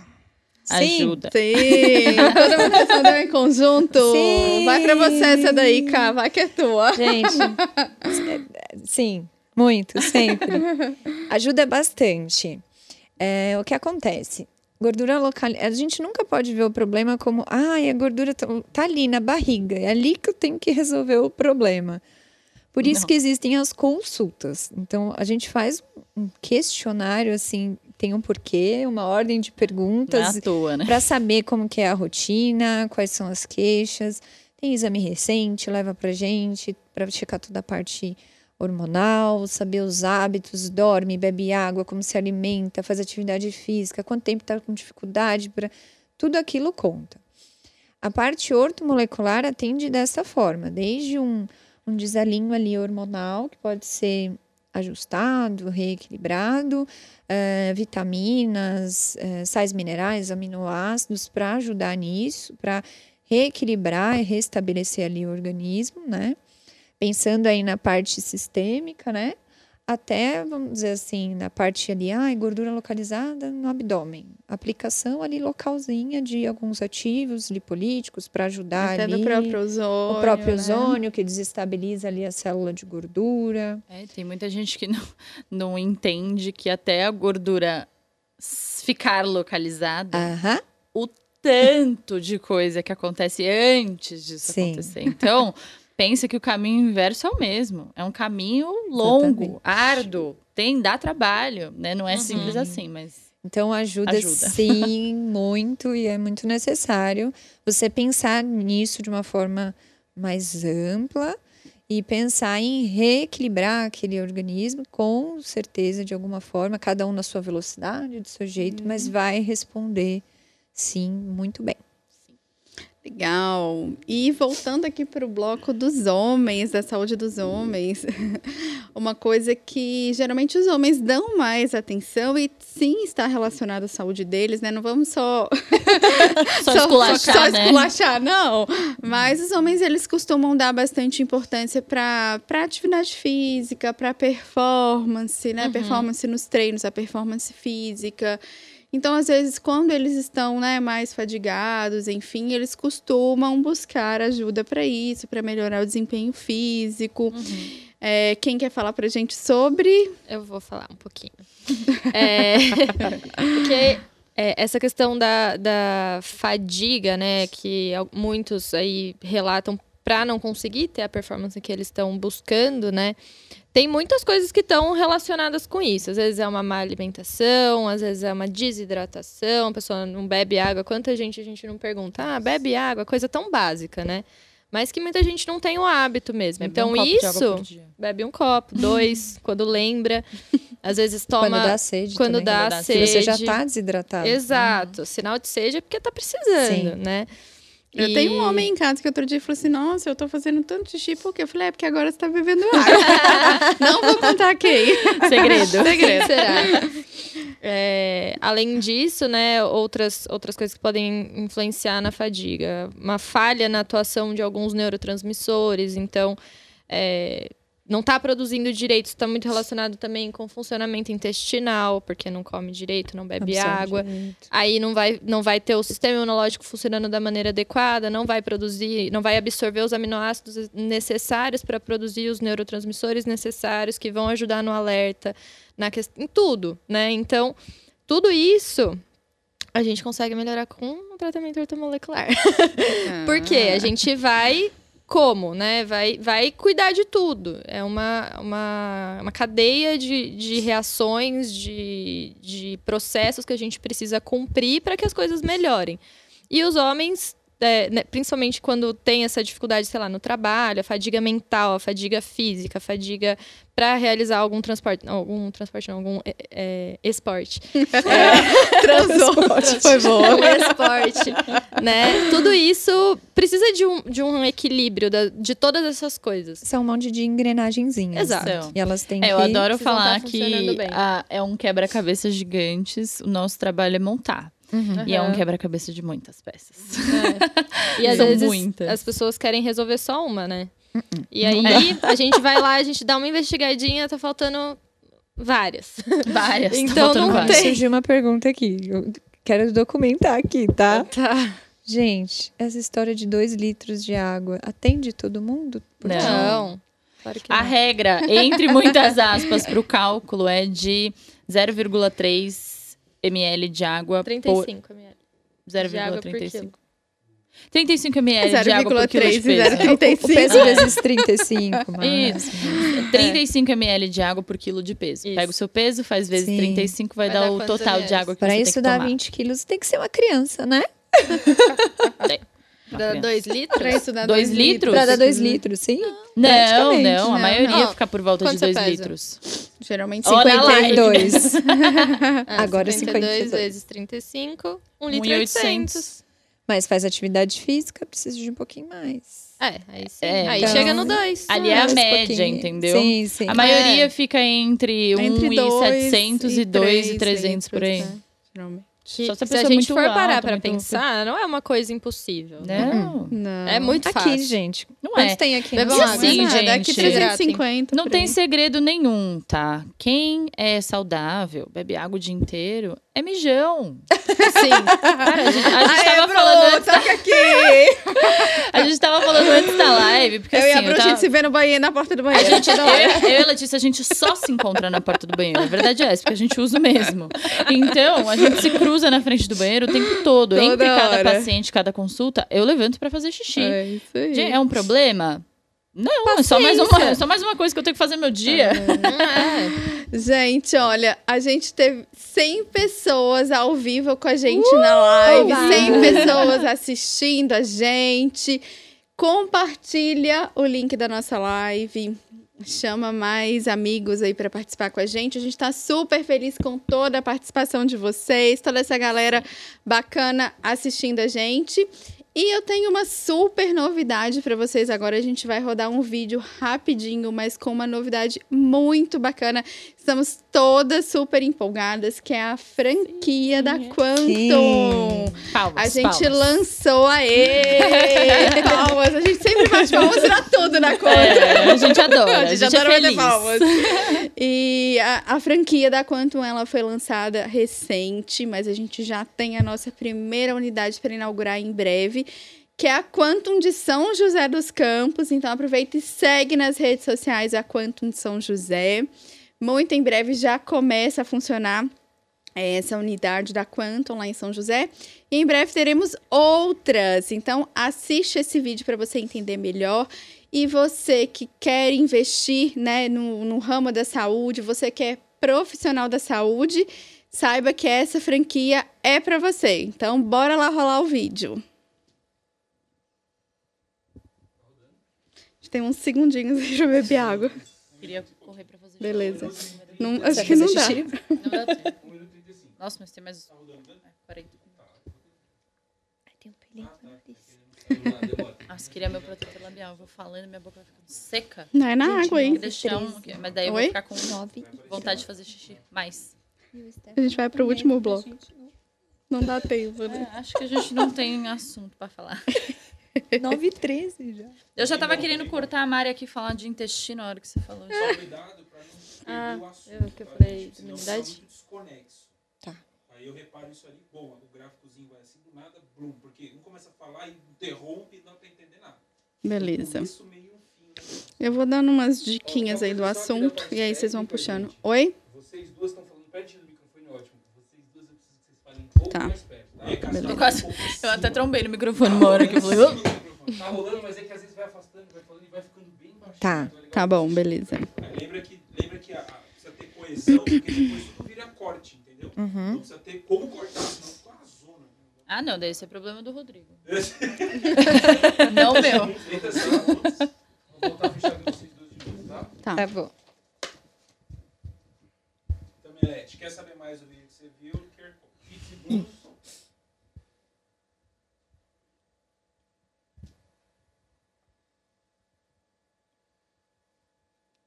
Dez, Tchá. cinco, quatro, três, dois, um. E aí, gostou dessa novidade? Então, aproveita, clica aqui no QR Code para você saber mais sobre a franquia da Quantum. E aí, a gente vai agora para o nosso terceiro bloco de. A nossa terceira rodada, que vai ser o bloco sobre dietas, dieta ortomolecular. Isso gera uma curiosidade. Oi? Nosso momento. E isso gera uma curiosidade enorme. Então, a primeira pergunta que não quer calar é se dieta ortomolecular existe. Quem vai responder pra gente? E aí, existe ou não? Não. Eu duvido a Camila responder. Sacanagem. não, gente, não existe. Ah, mas então explique isso aí.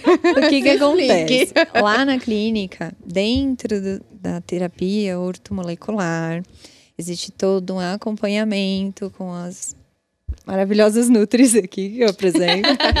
e elas fazem todo esse acompanhamento. Então, ou- como eu falei, ouve o paciente, sabe, da rotina, das necessidades e vai é, direcionar para um- um- uma dieta que atenda, não uma dieta ortomolecular, e sim é, uma nutrição funcional, que vai buscar reequilibrar aí o organismo, entregar nutrientes aqui, ali que estão faltando, que estão deixando ali a desejar, mas não uma dieta ortomolecular.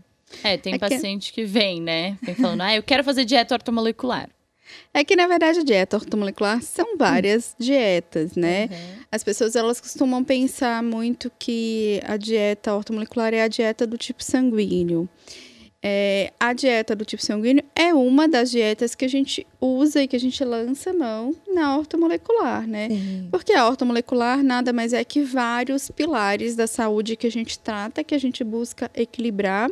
Então, a gente tem que avaliar o que o paciente está precisando naquele momento, se é uma dieta anti-inflamatória, se é uma desintoxicação, se é uma, se é uma desintoxicação, se é uma dieta do tipo sanguíneo, se é uma low carb, enfim, né? Então, tem, tem uma gama aí, né? Eu vou deixar, se vocês quiserem falar também sobre, né? Ai, Bru, desse tema polêmico aí.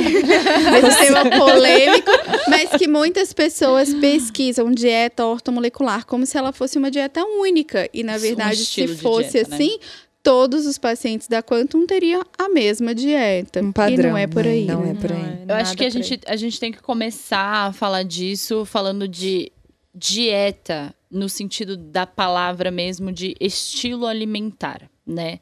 Não é uma dieta ali, ah, eu só posso comer isso, isso, da manhã, isso, aquilo. almoço, jantar. Que, que aquela coisa bitolada, não. A gente não trabalha assim. Todo mundo sabe, vocês sabem, todos os nossos pacientes sabem que a gente sempre vai focar muito na rotina, nos gostos, nas é, preferências mesmo, tempo, se dá para preparar, se a pessoa gosta de cozinhar, se não gosta, adaptando para o que aquela pessoa precisa no momento. É, quando a gente fala dieta, tem muito um peso por trás dessa palavra. Restrição, já Restrição. cabeça, né? E eu gosto muito mais de falar sobre manobra nutricional. Ninguém vai viver fazendo é, uma low pra carb sempre. para sempre. Às vezes, ter uma, uma, uma alimentação mais anti-inflamatória, precisa, a pessoa vai passar a vida inteira fazendo aquilo? De jeito nenhum. A base alimentar ali, a rotina alimentar, ela tem que ser equilibrada, comida de verdade, né? Evitar industrializado.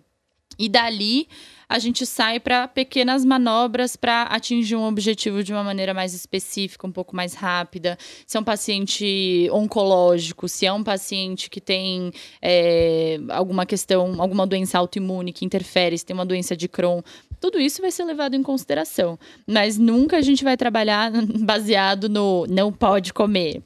A gente prefere dar opções dentro de tudo que pode do que pontuar o que não pode. Até porque é, é batata, né? Falou, Ah, não pode. querer mais. Às proibir, é vezes, mais às gostoso. vezes vai realmente ter um alimento que ele não pode, porque aquele alimento está fazendo muito mal, está trazendo um dano muito grande. Mas se você transmite dessa forma isso que você não pode, é justamente É. aquilo que ele quer. Então é Exato. muito melhor mostrar para ele tudo o que ele pode. Ao invés é disso, evitar. a gente pode a gente trabalhar fala, com prefira isso. com, prefira Exatamente. isso.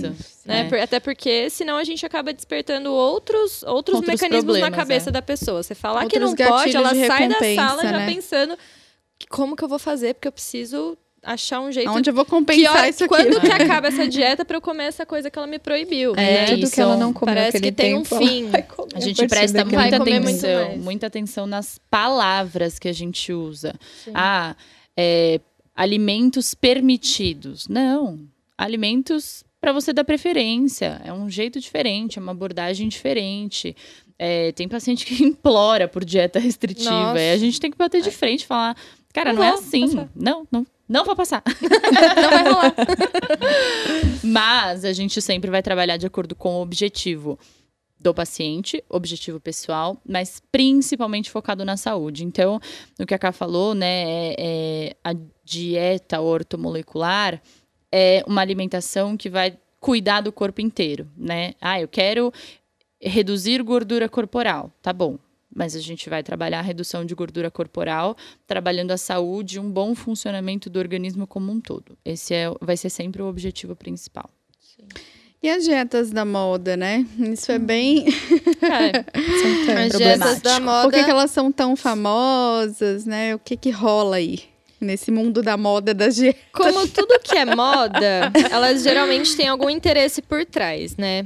Pode ser, pensando em dieta, são vários. Pode ser estimular, você fala, usa uma, uma pessoa influente para fazer tal dieta X, que não é aquilo que fez ela emagrecer, que, que às vezes é só a restrição daquilo fez ela emagrecer, aí aplica um gel redutor junto para fazer que o gel ajudou a, a emagrecer, ou enfim.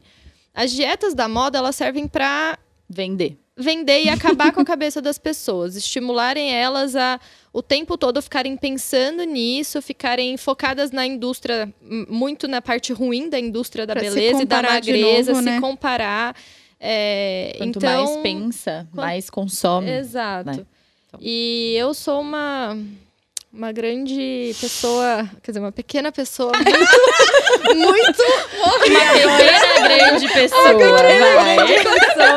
com muita raiva das dietas da moda. Tá, é compacta, mas o ódio A nosso é grande. Dá uma nosso pincher. Raivosa com as dietas da moda. Porque olha o que elas podem fazer. Na... Porque assim, eu- a gente tem uma abordagem com muitos pacientes que vêm, né? Geralmente esses pacientes, por exemplo, que pedem dietas restritivas, eles geralmente não têm uma boa relação com a comida. Eles Não. têm uma vontade de se restringir, de viver uma coisa Se muito punir. difícil para chegar, se punir para chegar num objetivo que não vai acontecer, É porque ele não vai é. conseguir, porque aquele, aquele meio que ele está utilizando é impossível para ele. E aí ele só vai se frustrar mais e continuar se punindo. Então a gente tem muito esse olhar, como a gente vê tudo, né, sistemicamente ali na clínica. A gente quer fazer a pessoa chegar no objetivo dela, mas ainda assim preservar a saúde mental dela também, porque os alimentos a gente come todos os dias. A gente não tem opção. A gente tem que se alimentar todos os dias. Se a gente cria uma relação ruim com a comida, todos os dias a gente vai estar brigando com isso. Então, não vale a guerra. pena. E hoje a gente vê muito, um crescimento muito grande de transtornos alimentares, de é, distúrbios de imagem, né, relacionados com alimentos proibidos. E a gente toma muito cuidado com isso, porque não adianta a pessoa emagrecer e viver infeliz, Não. né? Então a gente precisa tomar muito cuidado, a gente preza muito por isso nos nossos atendimentos. Eu, eu gosto muito disso, é, que a gente tem essa essa experiência, né, de poder cuidar do paciente, ajudar ele a se alimentar melhor, obviamente, porque muitas vezes tem coisas a serem melhoradas, tem coisas que a gente precisa é, ensinar mesmo, né, mostrar alimentos melhores que ele pode escolher, mas não é isso, não reforçar necessariamente O que não. um alimento é ruim, mas que os outros podem ser Não melhores. precisa ser tão né? traumático. E Não isso, precisa. não, isso tá muito relacionado com as dietas da moda, porque elas sempre trazem um, um alimento O não. ruim, Sempre o não. trazem o não, é. E isso é muito, muito ruim, assim, a longo prazo. A gente vê isso nos, Todo na- dia. na- na- principalmente nesses pacientes que vêm com, com esses problemas, né? Ah, eu não comi é, tal alimento por tanto tempo porque engorda. Não é Às o alimento pessoa se isoladamente. frustra, né? A gente estava até discutindo ontem o caso de uma paciente, que ela falou assim, ah, em seis meses eu só emagreci 4 quilos e Eu queria ter emagrecido eu queria 10. ter emagrecido 10 e tô frustrada. E meus amigos iam comer fundi, eu comia legumes. é, e as pessoas tomavam é, vinho e eu tomava chá. Enfim, né, gente? É a questão do, do equilíbrio. Pode ter momentos que você vai precisar abrir mão de alguns alimentos, de algumas coisas na sua saúde. É, para desinflamar o seu corpo, para desintoxicar, e aí tem todo um planejamento para isso. Mas no médio e longo prazo não é sustentável uma restrição tão grande, né? Até porque isso vai te gerar uma ansiedade que vai te inflamar. E aí, Sim. se você se inflama vai te pela consumir, ansiedade. literalmente. vai te Exatamente. Se consumir. você se inflama pela ansiedade, você não emagrece também. Também. E É aí um, é se um- frustra com isso, né? um conjunto muito, É uma- é muito, uma bola de muito neve. grande, é uma bola de neve e, Sim. e é a gente precisa lembrar que o comer é social também, né? Então é exatamente Principalmente isso, social. muito, né? A gente comemora as coisas. A né? palavra comemorar vem justamente De de, se unir para comer. Então, é, a pessoa que, que. Quando a gente propõe né, ali o plano alimentar, a gente sempre pergunta: e aí, seguiu o plano? Ah, de vez em quando não. Que bom! Não é para você seguir todos os dias Bom, mesmo. você não é um robô. Porque não tem como, né, seguir um- um- uma lista de alimentos todos os dias. O importante é que você faça isso na maior parte do tempo. Se 80%, 90% da sua semana você faz, o que, que vai ser um jantar numa sexta-noite ou um- no sábado à noite? Ou pode ser durante a semana, seu corpo não sabe que dia que é. E que também O comida importante- traz conforto. Sim, Às vezes ó, uma pizza é tudo que a gente prazer. precisa, né? A gente precisa da nutrição do, do alimento, mas a gente precisa da nutrição do prazer, do emocional também. do carinho né? na alma, né? Apetitivo, Quantas coisas né? que a gente não come lembra de comer na casa da avó, na casa da tia, enfim, tudo isso é, É, importante e- também para é você até aderir e manter aquilo que você está se propondo no resto da semana, né? E, e, e resgatar, vi- vir mais para trás, né? Não é só o alimento, não é o que eu tô colocando no meu prato, né? Uhum. É, o que a gente observa muito hoje é que se perdeu as sensações de fome, É. sensação de saciedade. As pessoas não sabem mais o que é isso. De se ler, de, se entender. de se entender. né? Por Sim. quê? Todo mundo vive uma vida corrida, na maior loucura, todo mundo trabalha muito, todo mundo é muito estressado, todo mundo vive com uma ansiedade acima do, do normal. E aí, o que, que isso está fazendo com as nossas sensações? Como que a gente está lendo isso? Como que isso atrapalha? Se a gente tá com muita fome, né? No, ai, nossa, tô morrendo de fome, tô quase desmaiando, aquela fome, a barriga roncando, a chance de eu fazer uma escolha alimentar naquele momento específico, ruim, aumenta muito. Que eu vou agarrar a primeira coisa É que eu encontrar pela minha frente. com fome. Você É, compra tudo. exato. Sim. Inclusive tudo que não presta. E quando a gente entra nesse, nesse processo de muita fome, por conta até eventualmente de uma, de uma falta de organização prévia, porque para tudo na nossa vida precisa de organização prévia, né? Tô com muita fome, fiz uma escolha ruim, comi muito, porque como eu tava com muita fome, eu a tendência é eu botar mais para dentro. Eu tô com muita fome, eu vou comer demais. Eu vou chegar num ponto que eu tô muito, muito cheia. A- a- a- ali o satisfeito passou do limite. E daí eu entro num processo de me culpar, de ficar Exagerando. me questionando do porquê que eu fiz aquilo. Nossa, mas eu não deveria ter comido aquilo. Ai, aquela coisa, aquele peso e aquela angústia. Então. A gente tenta trabalhar isso também é, é, de uma maneira muito ativa nas nossas consultas. Literalmente perguntar: você sente fome? Qual é o momento do dia que você sente mais fome? Entenda, coloca um pouco menos de comida no prato, come com Devagar. calma, mastiga, Exatamente. sem ter tele- é, televisão, computador, é, celular por perto, prestar atenção naquela refeição que você está fazendo. Finalizei minha porção, eu tô satisfeito? Não. É, às vezes você começa come a comer já eu pensando mais. que vai querer outra porção daquela. Exato. E aí, às vezes, quando você termina, você fala, meu Deus do céu, eu não vou conseguir outra, né? Com E, o doce, tipo, é, com na minha doce cabeça eu acontece queria. muito isso. É. Eu sempre não- uso um exemplo mesmo. muito específico de uma paciente que eu atendi há muito tempo atrás, nem, nem foi lá na clínica, mas que ela me falou uma vez que ela comia todos os dias, religiosamente, três brigadeiros. Daí eu perguntei pra ela, eu falei, mas por que, que você come três brigadeiros todos os dias? Ela ficou olhando pra mim, ela não sabia me responder. Daí eu falei, vou, vou colocar uma hipótese aqui na mesa, né? Você gosta do brigadeiro, tudo bem. Primeiro já virou hábito. Todos os dias você tá com vontade de comer brigadeiro? Putz, não, não sei, mas todo dia eu como, então todo dia eu como. Ela Tradição. parava numa brigadeiria daquelas, daquela época que, que tava moda abrir brigadeiria. Daí eu falei pra ela, com certeza o primeiro brigadeiro você engole. Você bota o brigadeiro na boca e engoliu.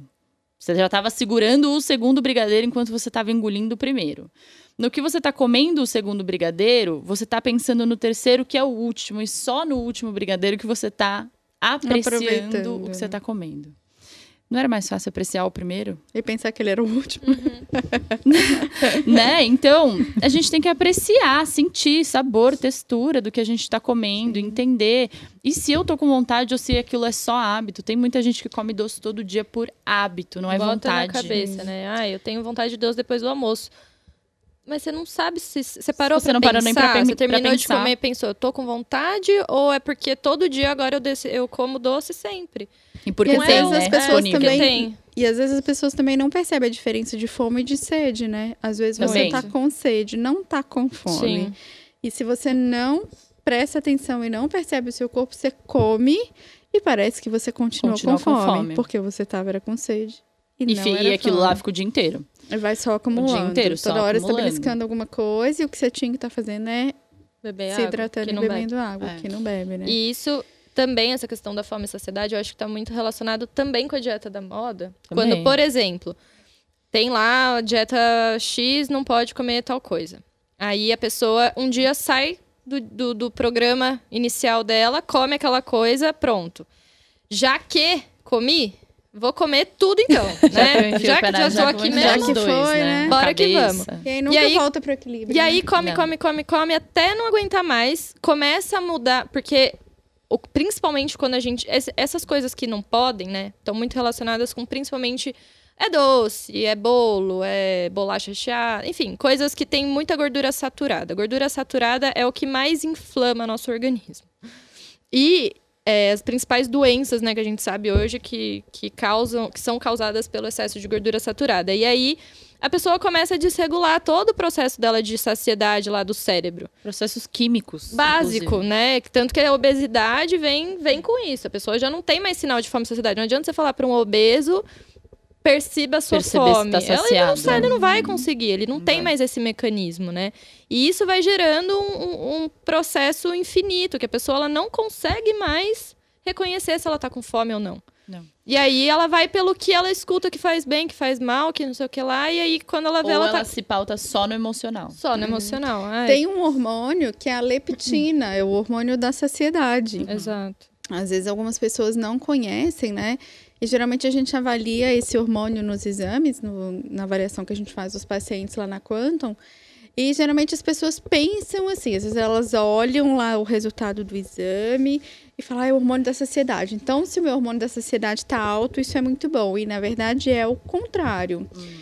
Porque quanto mais alto está a sua leptina, mais alta está a sua leptina, hum, é, mais resistência está acontecendo do efeito desse hormônio no receptor hormonal. Então, se a sua leptina está muito alta, significa que o efeito. Não tá juntando. Exatamente, o efeito está não tá recebendo. e o seu corpo está produzindo cada vez mais desse hormônio, mais leptina, tentando ter o efeito de saciedade. Então, isso mostra que a sua saciedade está alterada, está prejudicada. É, e hoje eu atendi uma paciente extremamente inflamada, todos os exames alterados, inflamados, e a maior leptina que eu já vi na minha vida, que passou de 90. Eu nunca tinha visto uma leptina dessa. Então, é, co- como? Por onde essa pessoa vai começar? Por onde a gente começa a cuidar de, um, de uma paciente assim, né?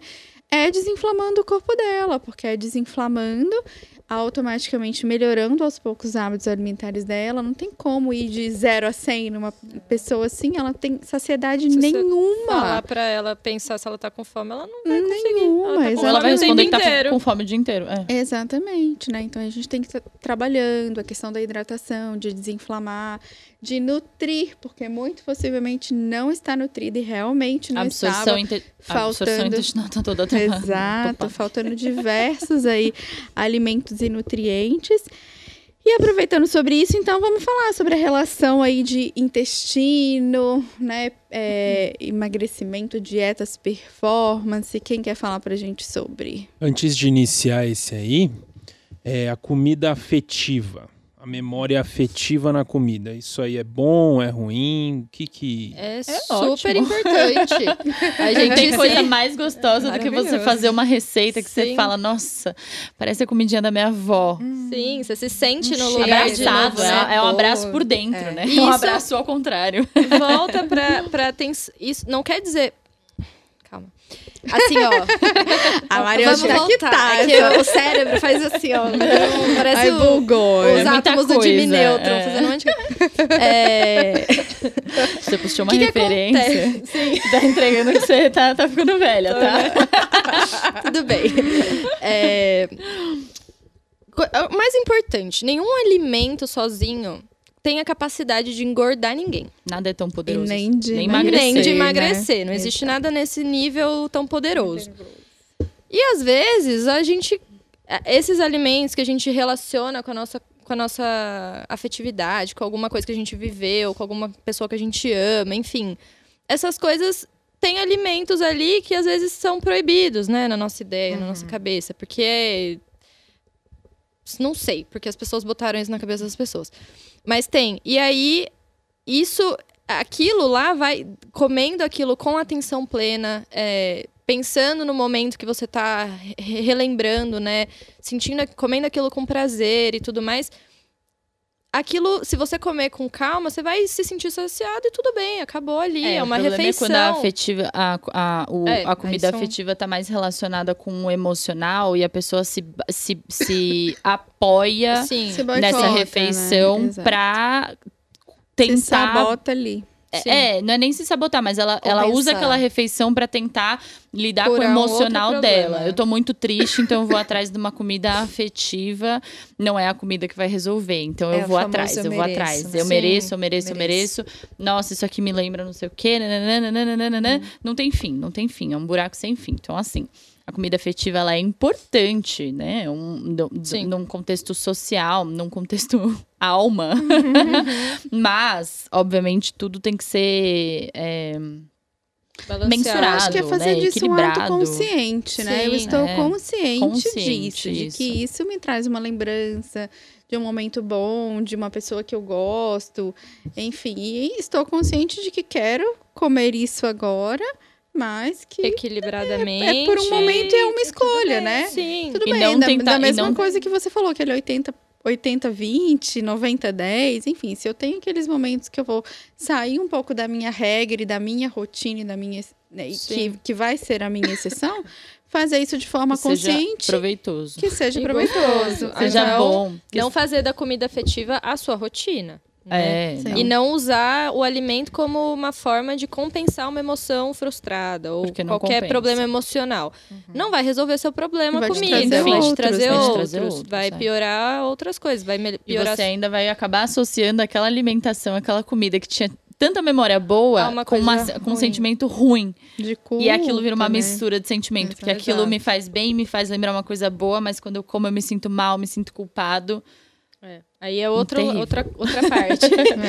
Porque aí a gente precisa cuidar o que tá na cabeça da pessoa, né? E tirar essa relação da comida com isso. É.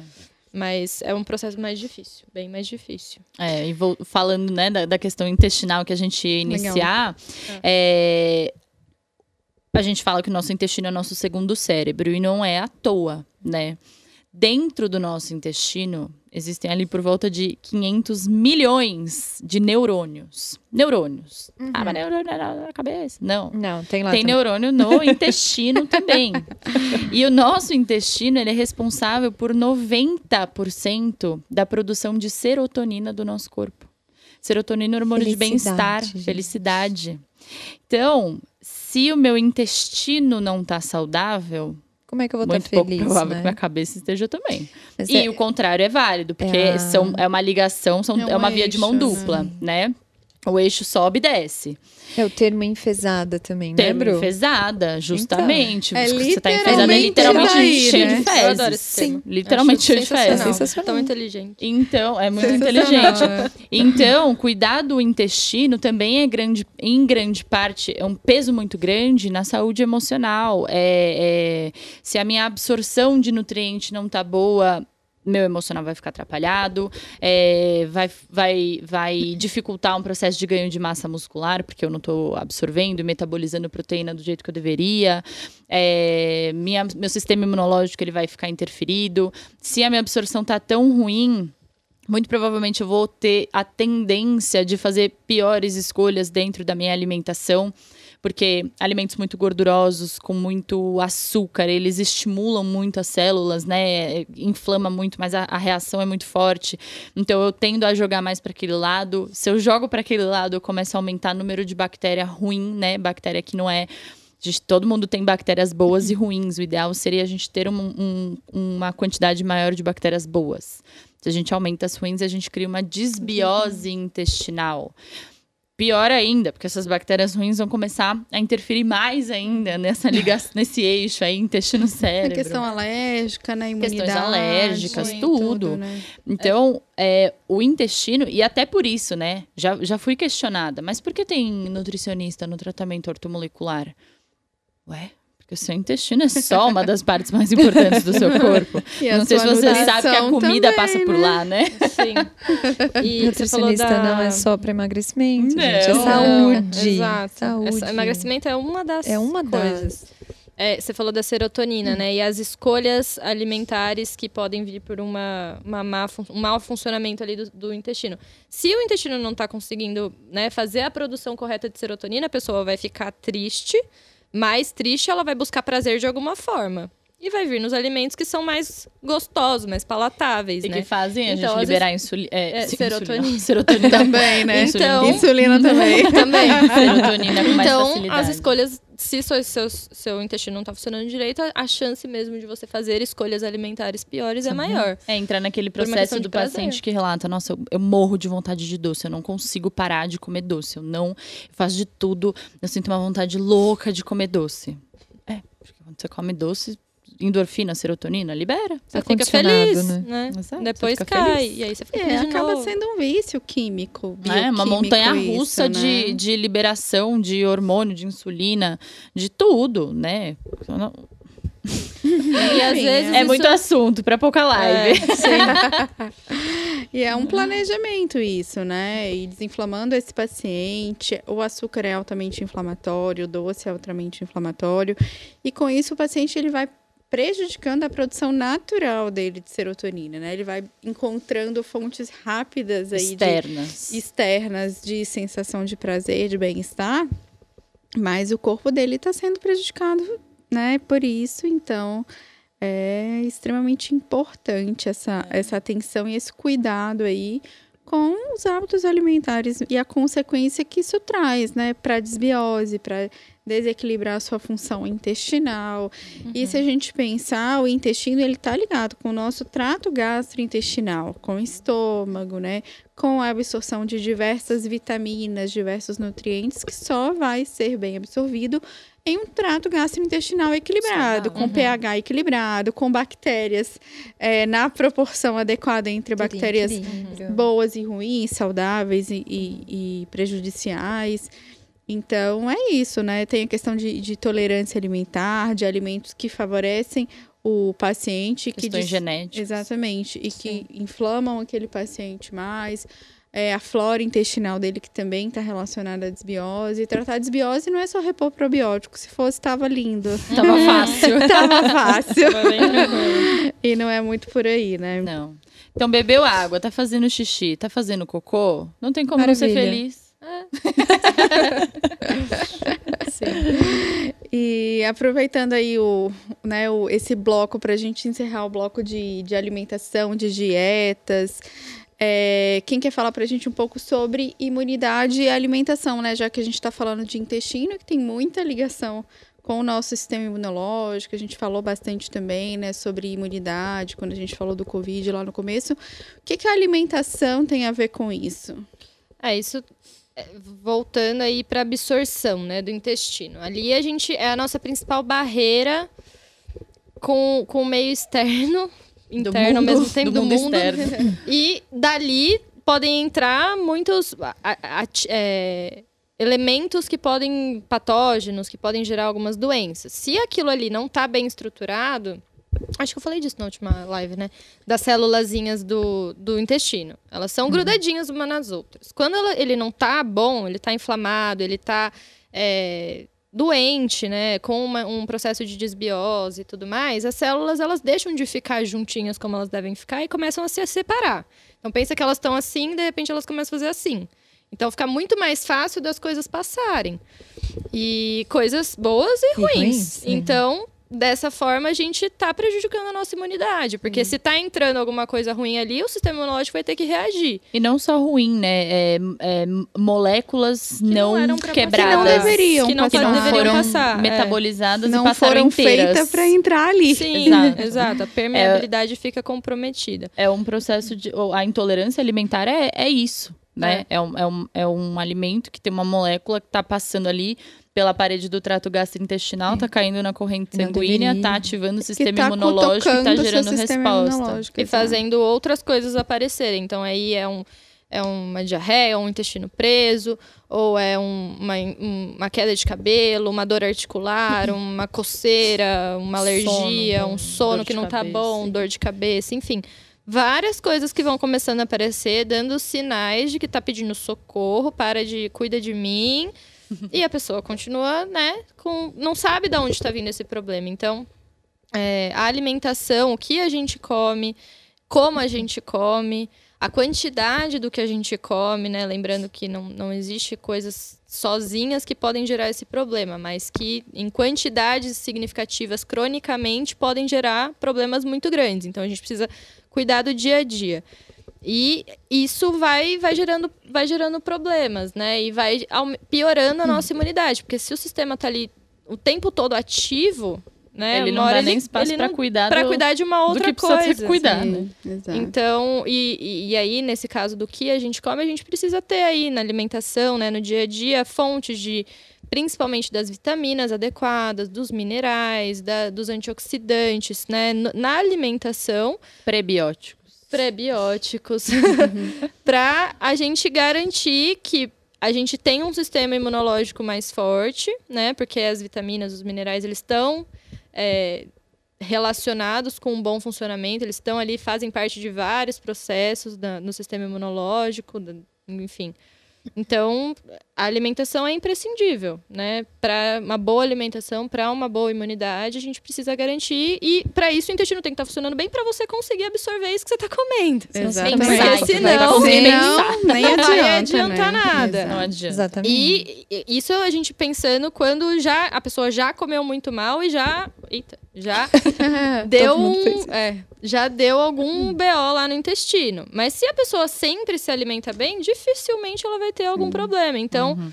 por isso a prevenção, né? Fazer isso desde o comecinho, sempre se alimentar bem. Os pais que têm crianças, cuidar da alimentação das crianças desde o começo, não é porque é criança que pode comer qualquer coisa, que pode comer danoninho, açúcar, né? né? Vamos cuida cuidar da desde o alimentação começo. das crianças são os pais. Sim, Exato. porque a gente vê bastante isso, né? Às vezes os pais não. Não... Ele não para de comer doce. É. Quem tá comprando doce? Exato. É essa a frase clássica. A E criança o- ainda não vai comprar sozinha, né? O leite vegetal e o outro leite sem ser o vegetal. O Faz leite de bem, vaca O que, que faz vegetal. bem e o que, que não faz. O outro sem ser vegetal. O leite no- normal, né? O de É. vaca. Ahn, f- fazer bem ou não são, são coisas relativas, né? Mas o leite de vaca é. Ai, que polêmica, tá? Alerta, se desse pra colocar um chance aqui, colocava. Eu sou vegetariana, pra quem não sabe. A grande maioria das pessoas assistindo talvez não saiba. Eu parto do princípio que vaca tem que dar leite pro bezerro. E humanos deveriam beber o leite da mãe quando a gente é bebê. Então a Esse é gente, o já vai a gente já vai partir daí. Adulto bebendo leite de um outro mamífero já é algo um pouco bizarro. Mas tudo bem, é cultural, faz parte, tá tudo certo. Tem pessoas, naturalmente, quando a gente é, vai envelhecendo, virando adulto, nosso corpo vai reduzindo a produção da enzima lactase, que é quem quebra a lactose. Se a gente não produz mais essa enzima, a gente não quebra mais a lactose, ela não vira glicose e ela vai passar inteira lá para dentro do meu intestino vai vai, absorver, vai inflamar, tá, tá, tá. Vai fermentando. Então, lá problema, né? Aquela, aquele, ah, mas a lactose não pode. Tem pessoas que aceitam super bem, tem pessoas que não. Isso tudo é muito relativo. O, a bebida vegetal, né? A, a nomenclatura correta seria a bebida vegetal.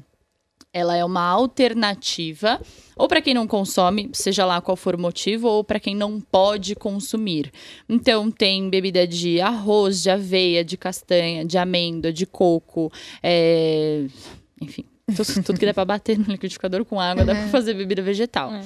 É, a gente agrega fontes de proteínas boas, né? Reduz ali a gordura saturada. A gente agrega outros micronutrientes que estão presentes nesses alimentos, que nem sempre estão presentes no leite. Ah, o leite é rico em cálcio. O gergelim também. Sim. Tomar um leite Muito mais, na numa verdade. bebida de gergelim é, é muito mais rico em é cálcio rico do que o leite de vaca. exato. Então, é tudo uma questão, obviamente, de contexto, do porquê essa troca está sendo feita, né? Não, não é uma troca desvairada, ah, não pode mais consumir leite de vaca. Eu acho que não deveria, mas tudo bem. Deixa eu... É, mas, é, casos e casos, É que, assim, pessoas tem, e pessoas. Tem pessoas né? que gostam, né? Que tem aquilo que você falou, a questão cultural, apego, é o meu leitinho, o leitinho antes de dormir, o leitinho da manhã. É, e cresceu com, né, com esse hábito do leitinho. E tem aquelas que acham que realmente precisa, porque culturalmente É, foi são implantado na cabeça delas que o leite é fonte de cálcio, é um alimento importante para a saúde dos ossos. E isso não é uma verdade absoluta, né? E o leite de gergelim, infinitamente mais cálcio que o leite de vaca. E o leite de vaca, aquele que sai da vaquinha lá mesmo, é uma coisa. O leite pasteurizado, que, Que a gente passou por um processo caixinha, industrial aí. É outra coisa, não é Lavado leite de químicas é, não é um leite de vaca, né? De verdade. inclusive. Então, como diz a Bru, é um assunto para uma outra live. Esse daí É muito gente- assunto. É muito assunto Dá pra pra fazer pouca uma, uma, uma É. live inteira só, só, só pra isso. É Sim. isso aí. E, gente, passaram mais de 120 pessoas assistindo a gente aqui hoje. A gente tá Oba! super feliz de verdade, né, com essa audiência incrível, maravilhosa. Muito bacana a participação de vocês. E pra gente encerrar o nosso último bloco, que vai ser VaptVupt bem rapidinho, são perguntinhas rápidas, que é o nosso bloco de perguntas mais frequentes. Top 10 do que a Top gente 10. mais escuta nas consultas. E a Então primeira esse é o quadro VaptVupt. É o quadro VaptVupt. É, perguntas. ahn, eu vou falar o nome da doutora, porque ela que falou que é a pergunta que ela mais recebe. Uma das, né? Uma doutora, das. é, foram as escolhidas para hoje. Perguntas mais frequentes para a doutora Camila.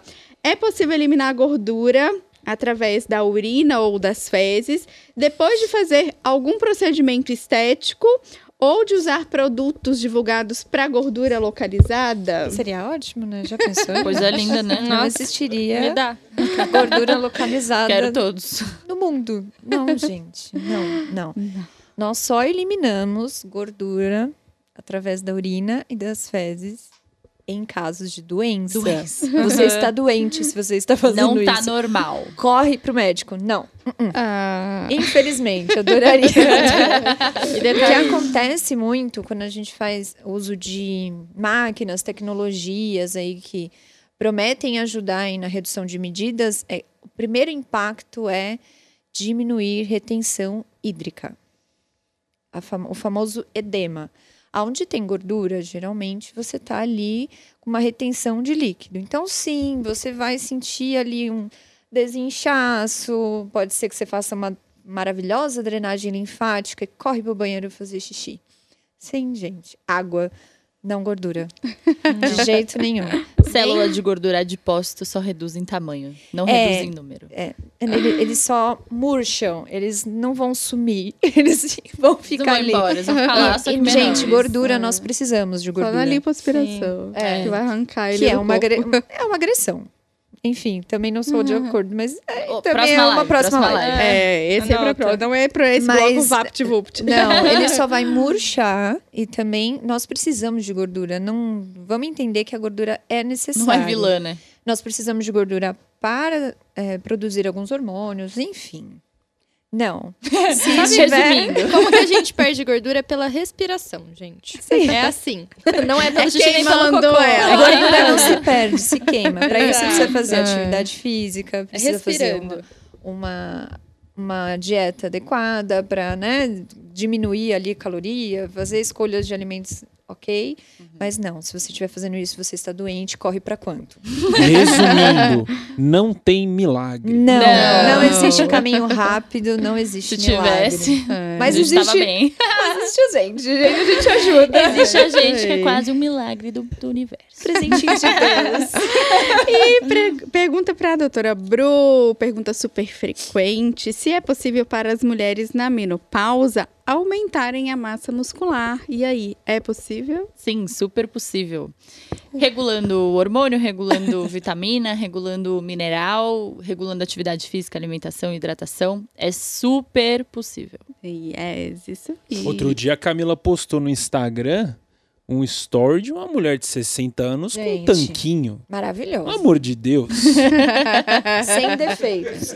Mas essa paciente especial, gente, ela tem uma rotina que eu, na hora que ela me né? falou, eu falei assim, E de muito tempo, né? ela tem em torno é. de São 64 hábitos, anos. né? Ela não resolveu da noite pro dia ficar. Ela é fã da ozonioterapia, ela aderiu para a vida dela, para a rotina dela. Então, assim, ela aderiu a, a tudo. Uhum.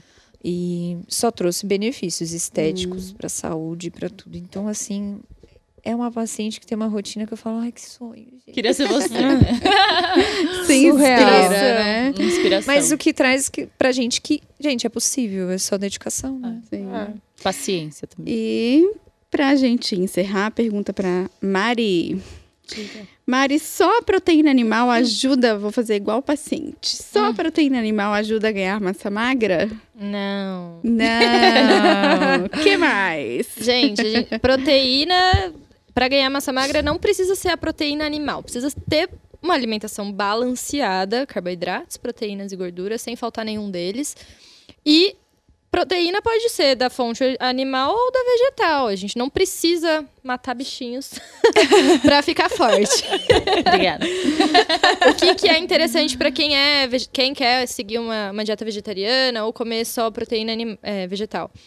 A gente, o legal sempre é combinação de alimentos. Então, existe uma diferença ali para a gente formar uma proteína completa. A gente precisa de vários aminoácidos. Geralmente, na- nas fontes vegetais, os cereais, tipo arroz, aveia, é, farinhas no geral, os cereais, eles são ricos mais em metionina? Lisina. Não Uma lembro agora, mas mais ricos em um aminoácido específico. Quer dizer, ricos em vários e tem um a menos.